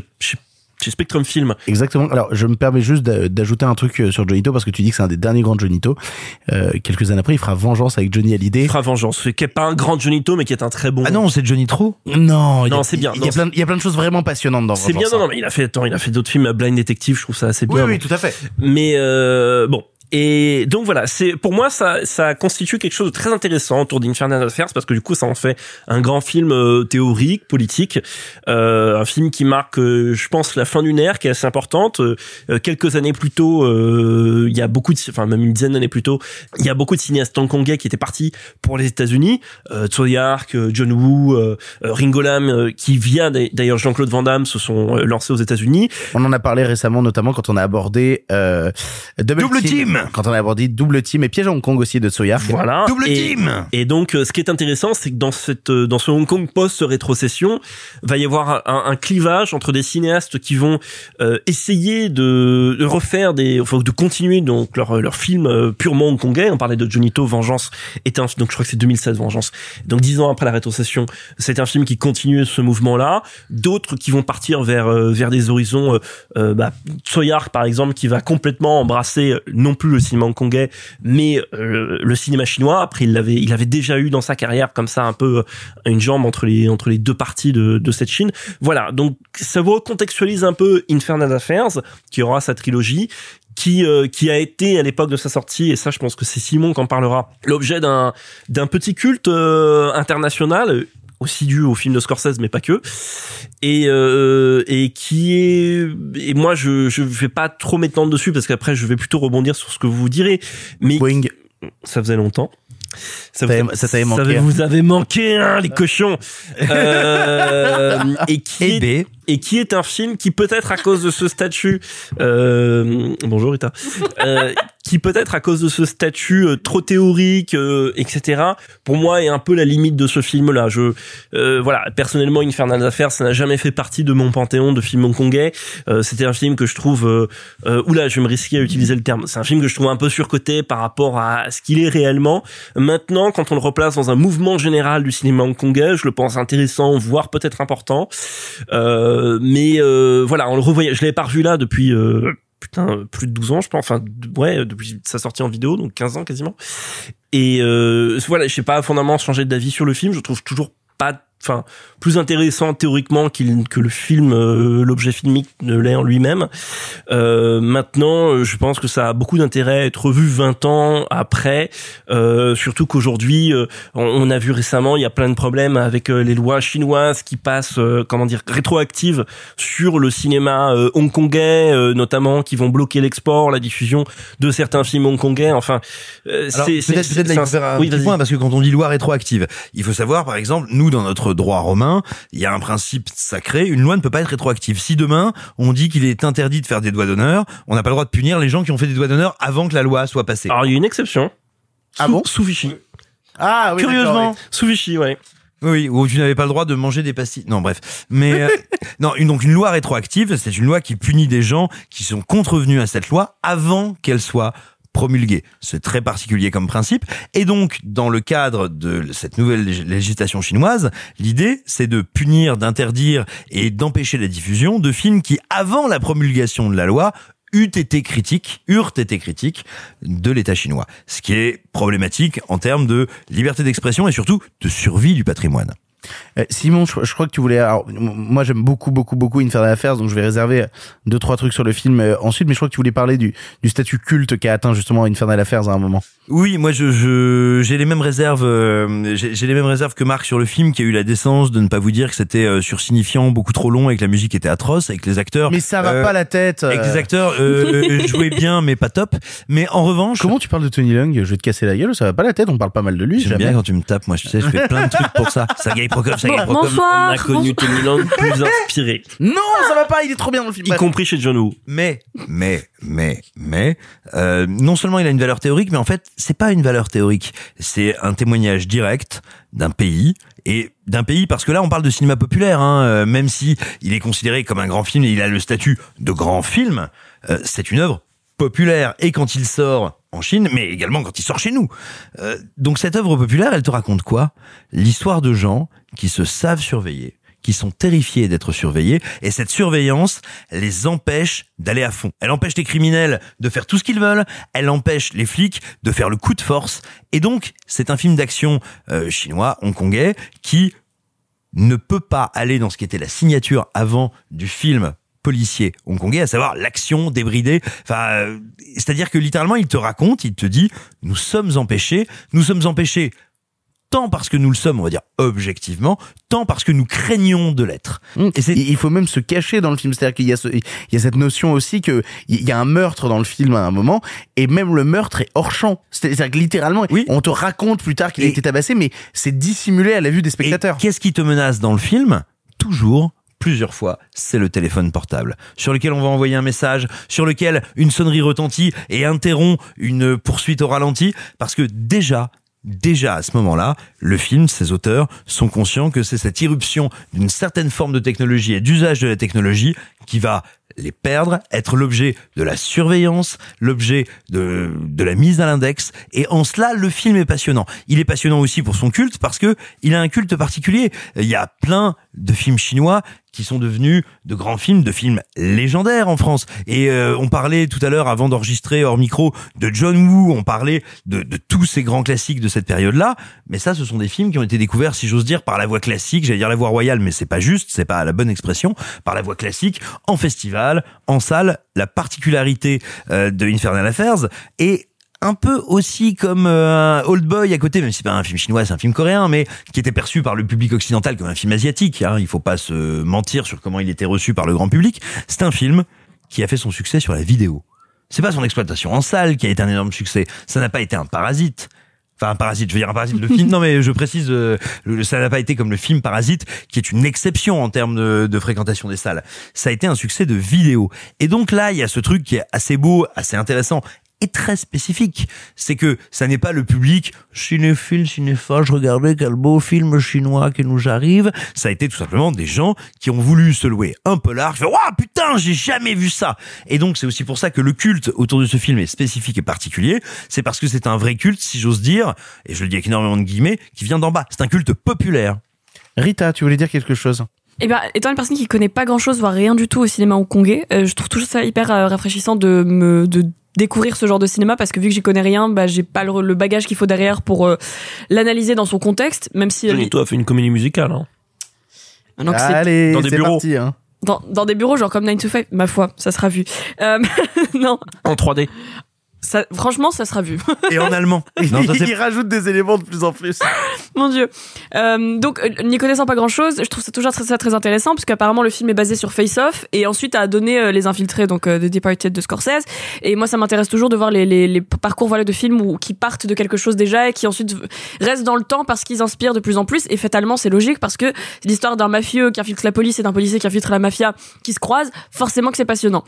Alors, passons le côté peut-être un petit peu kitsch de la BO, de certains ralentis qui moi me font quand même bien marrer. Je, Je suis toujours pas d'accord avec vous, mais bon. euh, Mais je, je dis pas que c'est mauvais, je dis que Ça fait aussi partie, je t'interromps, mais ça fait aussi partie du folklore de pas mal de films. Voilà. Tu Absolument. regardes. Voilà, c'est absolu chef-d'œuvre, cet absolu chef-d'œuvre du cinéma hongkongais qui est une balle dans la tête de John Woo, mais que tu n'as pas encore vu parce que tu n'es pas encore, euh, tu ne fais pas partie de ces gens-là. Mais quand tu le verras, Moi tu non verras. plus. Euh, Cinéphile Nosdot. Exactement. Non, euh, c'est c'est un chef-d'œuvre, mais c'est un film. Désolé, je, je parle et j'ai un schtroumpf dans la bouche en même temps. Mais Alors il parle du bonbon. Lequel? Hein. Le gros schtroumpf. Le. Le gros schtroumpf. euh, Laisse parler Rita, fais vite. oui, non, c'est un, voilà, c'est ce que je voulais dire, c'est qu'il y a euh, à Hong Kong aussi un dispositif de mise en scène qui parfois, euh, euh, avec des effets euh, plus ou moins kitschoun, Grandiloquent. grandiloquent, ouais. ah mais moi c'est des ralentis, etc. Désolé, je t'ai coupé. Aucun souci parce que le- je, me- je m'en doutais justement de que, que ça devait faire partie d'une certaine culture que que j'ai pas de ce cinéma-ci en particulier, mais je trouve quand même ça euh, dans l'idée kitsch vis-à-vis de moi ce que j'ai l'habitude de voir et je trouve ça trop cool parce que j'adore les ralentis surtout quand c'est censé être super dramatique, il y a un ralenti et une espèce de musique euh, en violon derrière et on a une espèce de rétrospective de tout le personnage euh, à qui vient d'arriver quelque chose, j'adore.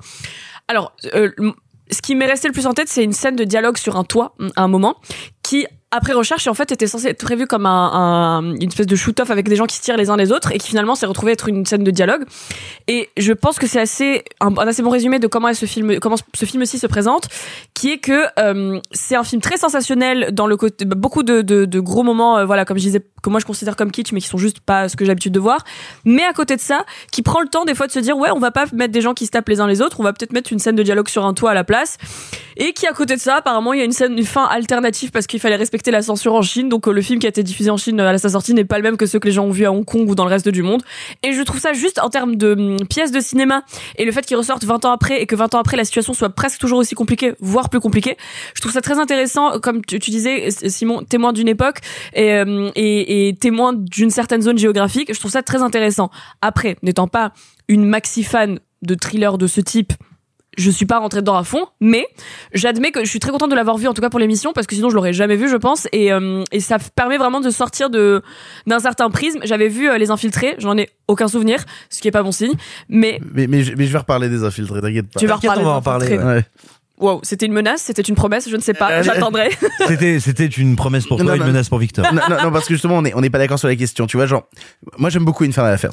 Je l'aime beaucoup, justement, parce que je trouve que euh, il a beaucoup de style et justement, il y a, il y a ces surenchères de style, moi, qui me parlent beaucoup.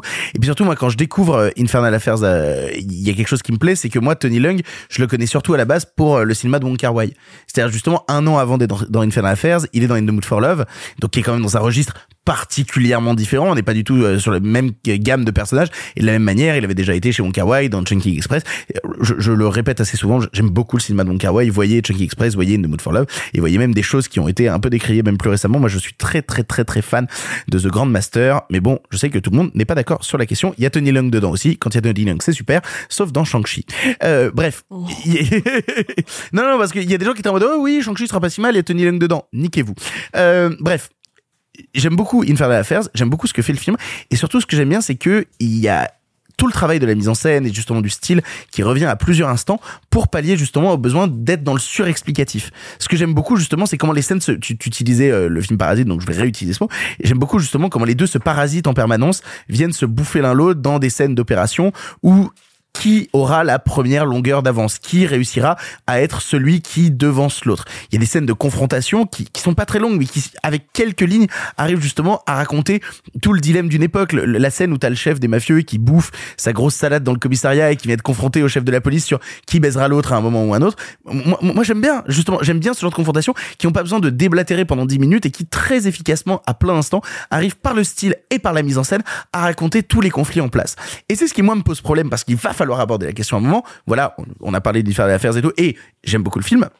Quelques années plus tard, Martin Scorsese en fait un remake avec Les Infiltrés, et je suis au regret de vous dire que je n'aime pas beaucoup les infiltrés. Et j'aime vraiment, vraiment pas beaucoup les infiltrés, qui euh, pour moi euh, fait, office à plein d'instants euh, de films jukebox où Martin Scorsese met plein, plein, plein, plein, plein, plein, plein de musique pour se créer un univers autour d'un film qu'il n'a pas créé. Et non mais non mais on n'est pas d'accord de toute manière. Et qui surtout, si on compare des scènes vraiment euh, genre des scènes qui sont les mêmes entre Infernal Affairs et, et les infiltrés notamment la scène de confrontation euh, sur un toit où on a notamment vers la fin du film euh, Brad Pitt, euh, pardon, pas Brad Pitt, pardon, Leonardo DiCaprio et Matt Damon qui se font face.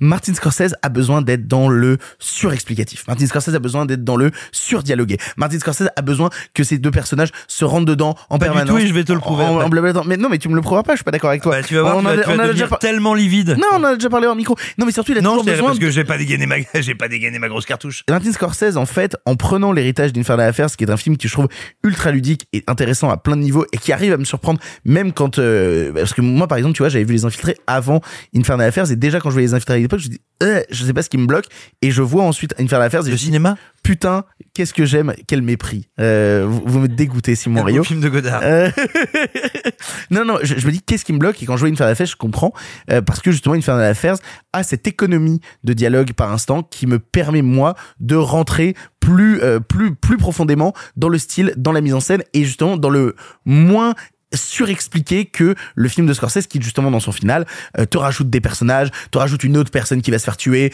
te rajoute ce genre de truc. Tu vois, moi, ce que j'aime beaucoup dans Infernal Affairs, c'est que Infernal Affairs te raconte ce qui, te dé- ce qui est dérobé à ton œil. Je parlais tout à l'heure de la scène de torture. La scène de torture n'est pas montrée. Il y a une scène de tuerie dans un ascenseur à un moment. On ne voit que les conséquences de ce qui s'est passé dans l'ascenseur. Là où le film de Scorsese va avoir l'envie de te montrer en un plan fixe, Ça, ça- très premier ça, degré. ça, ça épouse ce que Simon disait. Oui, mais, mais, mais- oui, mais moi justement, moi c'est ça qui me plaît dans Infernal Affairs, là où justement, là où Infernal Affairs dérobe à notre regard certaines choses, les infiltrés a besoin de nous le montrer en permanence. Oui, mais ça, et ça, pas- et ça, ça m'emmerde. Et du coup, ça me met moins dans le. Bah, en fait, ça me met moins en emphase avec le récit. Ça me met moins en emphase avec le film en lui-même. Et donc, j'aurai toujours une préférence pour Infernal Affairs, dont le style qui peut paraître justement à, à certains moments, bah, c'est le style hongkongais, euh, un peu. Euh, je vais pas utiliser le terme délirant, mais justement peu, Grandiloquent. euh, oui, voilà, grandiloquent, exactement, avec ses flashbacks très assumés, avec une musique très empoulée. Et ben moi, ça me dérange pas. Au contraire, ça me fait pénétrer dans un univers qui me passionne davantage que celui de, de, bah, même si j'aime beaucoup le travail de Scorsese, mais qui dans les infiltrés me laisse vraiment au bord de la route, quoi. Alors, moi, le, le- la dimension grandiloquente euh, du cinéma hongkongais ne me dérange pas du tout et j'en fais pas du tout grief au film. Absolument pas. C'est pas du tout un truc qui me dérange dans le film. Au contraire, c'est plutôt ce qui m'intéresse dans Infernal Affairs. En revanche, je, je comprends ta, tes réserves euh, vis-à-vis de Departed parce que tu fais partie de ces gens et on ne peut pas vous en vouloir parce que la promo a été faite ainsi, qui pensent que c'est un remake et que donc il faut les comparer. Non, Euh, c'est effectivement légalement en termes de droit un remake, mais c'est le même, les mêmes prémices aboutissant à une toute autre histoire. Pourquoi? Alors après, Parce moi, que- moi j'aimais pas les infiltrés avant de voir Infernal Affairs, hein, donc euh, ça change rien. hein. Ouais, ça, c'est après, ça c'est à voir avec ton goût, le bon goût. Pourquoi est-ce qu'ils sont pas pareils Enfin voilà. Oui. Mais euh, mais en fait, nique-toi. Moi, ce qui me, Je- j'essaye mon vieux, j'essaye. mais non, mais ce qui- moi, ce qui me passionne euh, dans The Departed, euh, bon, c'est une tarte à la crème de le dire. Ça n'est pas nouveau, ça n'est pas un scoop. Euh, Scorsese est un homme euh, qui est un cinéaste moraliste, qui est arrivé au Nouvel Hollywood, mais qui n'a pas tellement une grammaire du Nouvel Hollywood en réalité, qui est plutôt un néoclassique, et qui en plus de ça a toujours été bah, tiré, voire écartelé, c'est pas pour rien qu'il a bossé avec Paul Schrader, entre sa volonté d'être un moraliste, son intérêt, son goût pour la violence, et en fait, cette espèce de tension entre le séminariste qu'il a failli être et le cinéaste du mal qu'il est devenu, eh ben, c'est dans The Departed. C'est-à-dire que il ne prend pas parti pour un des deux personnages, il est les deux personnages. Et il te raconte comment ces deux personnages sont une même phase de mensonge. Et du coup, c'est plus la même histoire. C'est plus la confrontation de deux infiltrés. C'est la confrontation d'une seule et même, et même impossibilité. C'est DiCaprio qui est un flic, qui est un flic énervé, un flic qui n'en peut plus. Alors qu'en fait, la seule chose qu'il veut, c'est être un vrai méchant. C'est Matt Damon qui, en fait, le seul truc qu'il arrive à dissimuler d'ailleurs, et qu'il a dissimulé même à beaucoup de spectateurs, c'est qu'en fait, lui, sa vraie infiltration, c'est qu'il est gay, et il est dans un milieu machiste de mecs, et qu'il doit absolument être un flic, être un flic avec une copine, alors que lui, il est gay, et il veut sortir de tout ça. Et en fait, The Departed est passionnant à partir de là. Alors oui, tu me dis, il y a des trucs plus expliqués, plus machin, mais en fait, c'est là que gît le hors-champ. C'est là où le film te dit, je feins de te faire un film de gangster que je t'explique, alors qu'en réalité, en sous-bassement, se passe une guerre psychologique qui n'existe que dans la mise en scène, que dans le hors-champ, que dans les sous-entendus, que moi je trouve mais stupéfiante. Ah non, moi c'est vraiment mon, mon- mon blocage et je trouve vraiment en plus que certains comédiens, notamment DiCaprio, dans les derniers actes de, de- des infiltrés sont un peu en roue libre quoi. Vra- vraiment la scène où il, où il chope euh, Matt Damon, justement, je, je n'y retrouve pas justement la subtilité de John Anthony Lung euh, qui moi me passionne davantage et qui me touche Il beaucoup est pas plus. très bon là, Tony Long. Enfin, il est pas mauvais, mais, il est. Ça va pas. Mais il est moins bon que sa coiffure. je hein. le trouve Il est ultra. moche. Euh, Quoi? Il est moche? Il... Non, je le trouve trop Vraiment. que ce soit que ce soit Tony Long ou Andy Lau qui est pas un acteur incroyable, euh, je trouve pas que ce soit euh, ce soit Ils jouent toujours moins bien que la mise en scène. Ils sont mieux mis en scène qu'ils ne jouent. non mais surtout c'est pas un film qui qui vaut pour euh, pour ses acteurs. Je veux dire c'est un film qui vaut pour son concept etc. Parce que voilà. Oui, parce qu'il y a Mais- un truc ludique aussi. Mais euh, regarde, bon, tu l'as pas vu, mais quand tu verras euh, une, euh, quand tu verras Hardboiled, enfin à toute épreuve, ok, le- la scène d'action, le plan séquence dans l'hôpital, très bien, mais c'est un film qui est porté par des acteurs. Et là, le, le delta est quand même, il y a un, un des, un des acteurs, c'est le même, Tony Lang. Je trouve pas Tony Lang particulièrement euh, euh, incroyable dans ce film. Il est pas mauvais, mais il est en mode pilote automatique. moi, les je, seconds moi, rôles, moi, je les- trouve Tony Lung les particulièrement seconds le rôles temps. sont plus les seconds rôles sont plus intéressants. Le commissaire, euh, le le le le- l'homme de main mafieux un peu simplet, etc. Et ben justement, c'est bien que tu mettes le doigt là-dessus parce que c'est justement des choses que vont mettre en, en avant les suites et notamment Infernal Affairs 2, Infernal Affairs 2 qui est un préquel justement. Donc c'est c'est intéressant de voir qu'ils font une suite mais qu'ils qu'ils le mettent justement au début de l'histoire, au début de l'infiltration et donc ils vont mettre vachement en avant justement le combat du chef mafieux et le combat du commissaire. Et c'est important de le dire parce qu'on parle quand même d'une ressortie sale où on a Infernal Affairs 1, 2 et 3 et là où le 1 a une sortie DVD assez mise en avant à l'époque, même moi à l'époque je l'avais chopé tu sais dans, dans une boutique de DVD d'occasion à l'époque euh, Infernal Affairs. Infernal Affairs 2 et 3 ont souvent été euh, bien plus durs à voir et dans des copies souvent dégueulasses. La possibilité de, les- de voir Infernal Affairs 2 et 3 en salle actuellement dans des remasterisations 4K, je trouve ça plutôt cool. Enfin, je, je sais pas ce que Ah, vous en- euh, super cool. euh, ouais, je, je sais pas C'est ce- une super opération. Voilà. Vachement bien. je sais pas ce que vous en pensez, mais moi j'aurais plutôt tendance à dire si vous ne connaissez pas, c'est peut-être le moment d'aller en salle justement et de découvrir Infernal Affairs dans des copies qu'on n'a jamais eu en Ah, France mais de cette qualité. évidemment. Mais attends, ça, évidemment. Tu sais, déjà il faut rendre euh, comment dire ce que ce que anciennement l'Arabia et maintenant euh, The Jokers Classics euh, font sur le cinéma asiatique en salle. Je veux dire, il faut quand même imaginer que quand ils ont ressorti euh, il y a deux ans, trois ans, quand ils ont ressorti GSA de de Park Chan-wook, Oui, qui est un- dont on a parlé dans l'émission, qui est, qui est vraiment c'est un film qui était à l'époque invisible dans une qualité euh, correcte.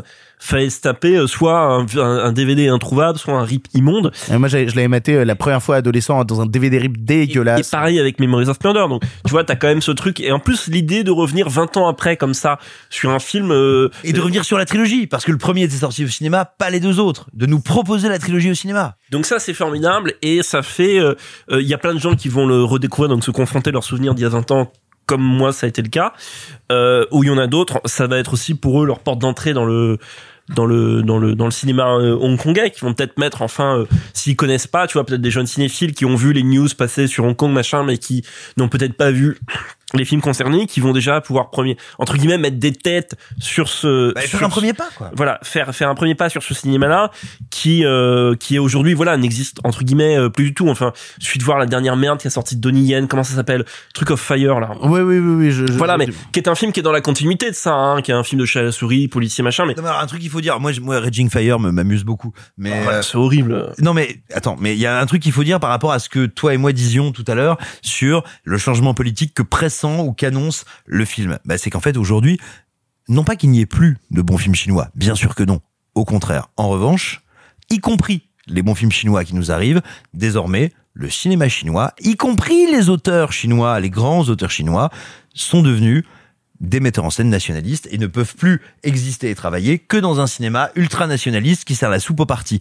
Et donc, eh ben, Infernal Affairs avait raison, et moi, avec toutes les réserves que j'ai pour le film, il avait bien raison de dire tout est en train de s'écrouler, ça ne peut plus péter, on ne peut plus créer, on ne peut plus exploser parce qu'on est surveillé. Bah oui, cet avènement de la surveillance, on le voit aujourd'hui dans la production chinoise contemporaine. Par contre, ce qui serait intéressant, c'est de savoir, et ça, je ne le sais pas, donc c'est une question que je pose soit à vous, soit aux gens qui nous écoutent, c'est euh, aujourd'hui, euh, j'avoue, je ne sais pas euh, comment euh, euh, Hong Kong, euh, peut-être la Chine en général, mais surtout Hong Kong, euh, perçoit 20 ans après un film comme euh, comme Infernal Affairs. Est-ce que c'est des gens qui ont revu ou vont revoir les versions euh, 4K dont on parle? Bon, après, elles ont bien été restaurées, j'imagine, par les Chinois, les versions 4K. Je serais que de savoir, aujourd'hui, quel regard les, les Chinois eux-mêmes ils portent euh, sur ces sur ces films-là. Si vous avez la réponse, vraiment, n'hésitez pas euh, même d'envoyer un message sur Twitter. Ça m'intéresse euh, vraiment parce que là, j'y connais rien, donc. euh, Et on parlait de Jokers classiques, on aura l'occasion de vous, de vous reparler de leur travail, notamment sur le cinéma asiatique, puisque dans quelques semaines, ils ressortent trois films, alors que moi j'aime beaucoup. On n'a pas encore réussi à se figurer dans l'émission duquel on va parler, parce que c'est vraiment trois films que j'adore, puisqu'ils ils ressortent Ring, ils ressortent Darkwater de Hideo Nakata, et ils ressortent Audition de Takashi Miike. On vous encourage à les découvrir déjà, on aura l'occasion d'en reparler. Moi je suis encore divisé dans mon... En Donc, fait, donc tu disais, tu sais pas encore qu'on parle de Darkwater, c'est ça? Euh, ouais, mais je pense qu'on va parler de Darkwater, c'est c'est une quasi évidence. Après, moi je suis un très très très grand fan d'Audition, je trouve que c'est vraiment le film somme Moi du aussi, cinéma de Takashi Miike. parler de Darkwater et évoquer les deux autres. Et- Oui, mais c'est tellement bien Audition. Et dernière chose, euh, vous avez peut-être vu la photo passer, mais c'est une nouvelle qui vaut ce qu'elle vaut à propos Kong. John Woo tourne un nouveau film. Ah oui, c'est vrai. Euh, on a juste vu une photo qui veut rien dire avec John Woo devant un, un écran de retour vidéo éteint d'ailleurs. Mais euh, mais euh, Ça bon, symbolise bien le cinéma. John Woo tourne un Back nouveau film, ce qui euh, vaut ce qu'il vaut vu que son dernier était vraiment euh, Ma- Manhunt ou Manhunter, je sais plus, Ouais. était vraiment assez, assez désolant. Celui d'avant très beau, The Crossing, vous voyez The Crossing. Euh, bref. Voilà pour le. Et puis si le cinéma hongkongais vous intéresse, vous allez voir euh, du côté de l'éditeur Spectrum Film. Et alors pas que ça, moi je conseille un super livre sur le cinéma hongkongais, sur le cinéma d'action hongkongais, qui s'appelle Hong Kong Action, euh, qui est passionnant et qui est vraiment une bible de justement des films hongkongais euh, actionneurs à découvrir. Vous, vous le trouverez euh, assez facilement. Ou, euh, Par Hardback Édition, c'est très bien. Ouais, et puis sur la cover, il y a, y a Cho Yun Fat, c'est toujours un bonheur. C'est ainsi que se termine ce 83e épisode de Pardon le cinéma 1983. Est-ce qu'on a quelque chose là-dessus Rita Le dernier film de Bob Fosse qui est nul à chier, s'appelle Star 80, mais ça existe. Et Flashdance. Star 80, c'est pas avec Patrick Timsit et Richard Anconina Pas le même. I wish que Bob Fosse ait réalisé celui-là. Non, Ouais, c'est un film. j'aurais- J'aurais bien aimé. C'est le seul mauvais film de Bob Fosse. C'est dommage. Euh, Marc 83, 80, 83 ans, euh, t'es qu'un incapable, Aubert. Ah bah ma femme est née. Ah, formidable. Je vais remercier tous les gens autour de cette table d'avoir participé à l'émission. Merci beaucoup Rita. Merci à toi. Merci beaucoup Simon. Merci à toi. Merci beaucoup Marc. Merci les amis. Euh, alors, il- il un va- plaisir de, De revenir vous autour de cette revoir. table. Donc moi, à l'année prochaine, du coup. Euh, Est-ce que tu peux rassurer les gens? Est-ce que tu reviendras? Est-ce qu'on peut, vrai peut le dire maintenant y, euh, il y a eu plein de messages de soutien. Il y a une cagnotte qui a été lancée. Je vous remercie pour l'argent d'ailleurs. Euh, Ça fait deux mois et demi que t'étais pas venu dans l'émission. Que s'est-il passé? Les, les gens veulent des réponses. et ben j'ai un vrai travail. Ah, merde. Contrairement à toi, Victor. Et euh, Oh là là. Est-ce que ça fait casser la des gueule tweets, euh, Euh, non, euh, c'est juste que j'ai plein de choses à faire cette année et que, comme euh, vous avez sûrement euh, constaté que Pardon le cinéma, c'est beaucoup d'investissement pour les gens qui sont autour de cette table, et ben euh, ça devenait un peu compliqué en termes de temps et j'avais besoin de temps pour faire autre chose. J'en ai toujours besoin pour faire autre chose, donc je serai pas là la semaine prochaine. Mais je l'ai fait en sachant que vous étiez entre de bonnes mains, notamment grâce à l'arrivée de Rita, puis avant, avant elle de- d'Alexis et Arthur. Mais ça veut dire que tu reviendras quand même. euh, Bah voilà. oui, regardez, je suis là. Bah oui. Et puis en plus, il y a bientôt Cannes qui arrive. euh, Oui, oui, oui. choses. Puis, euh, puis bon, j'aime bien l'argent, donc. euh, je- Ah, il a tout dit. Euh, non, non, mais non, non, mais Arrêtez, euh, on gagne pas d'argent, Attends, non, mais euh, petite parenthèse. En vrai, euh, je rigole avec ça, mais euh, les messages que les gens euh, m'ont envoyés sur, euh, enfin, ou m'ont répondu sur Twitter me touchent beaucoup. Euh, ça me fait très plaisir que vous vous intéressiez aux- à, mes, à mes approximations. Et donc, ne vous en faites pas. euh, c'est vraiment parce que j'ai pas de temps, mais je pense que vous l'aurez compris à mes trolls réguliers sur Pardon le cinéma que je reste dans les parages. Allez, on vous Et que embrasse. j'attends que vous soyez quand même moins vulgaire, parce que bien cordialement. Et qu'on fasse un partenariat avec le salon du barbecue. Amitié. Allez, on vous embrasse très fort et on se retrouve la semaine prochaine pour une nouvelle émission qui sera encore bien chargée celle-ci. En attendant, salut salut les copains. Oh attendez, attendez, j'ai dit salut les copains. Euh, abonnez-vous à Pardon le cinéma euh, plus parce que le prochain épisode qui sort, c'est l'épisode avec euh, avec euh, Ah, un- avec Quelqu'un. avec quelqu'un, vous serez bien content que ça sorte. avec une invitée euh, dont on parle pas mal en ce moment. Voilà. Nathalie Arthaud. non, toujours pas. Non non non mais vraiment, j'ai trop hâte que ça sorte en vrai et qu'on puisse enfin dire qui c'est. On le sait depuis un mois, on est comme des oufs. Bref, des gros bisous à vous. Salut salut les copains. Arrêtez, j'en suis fini.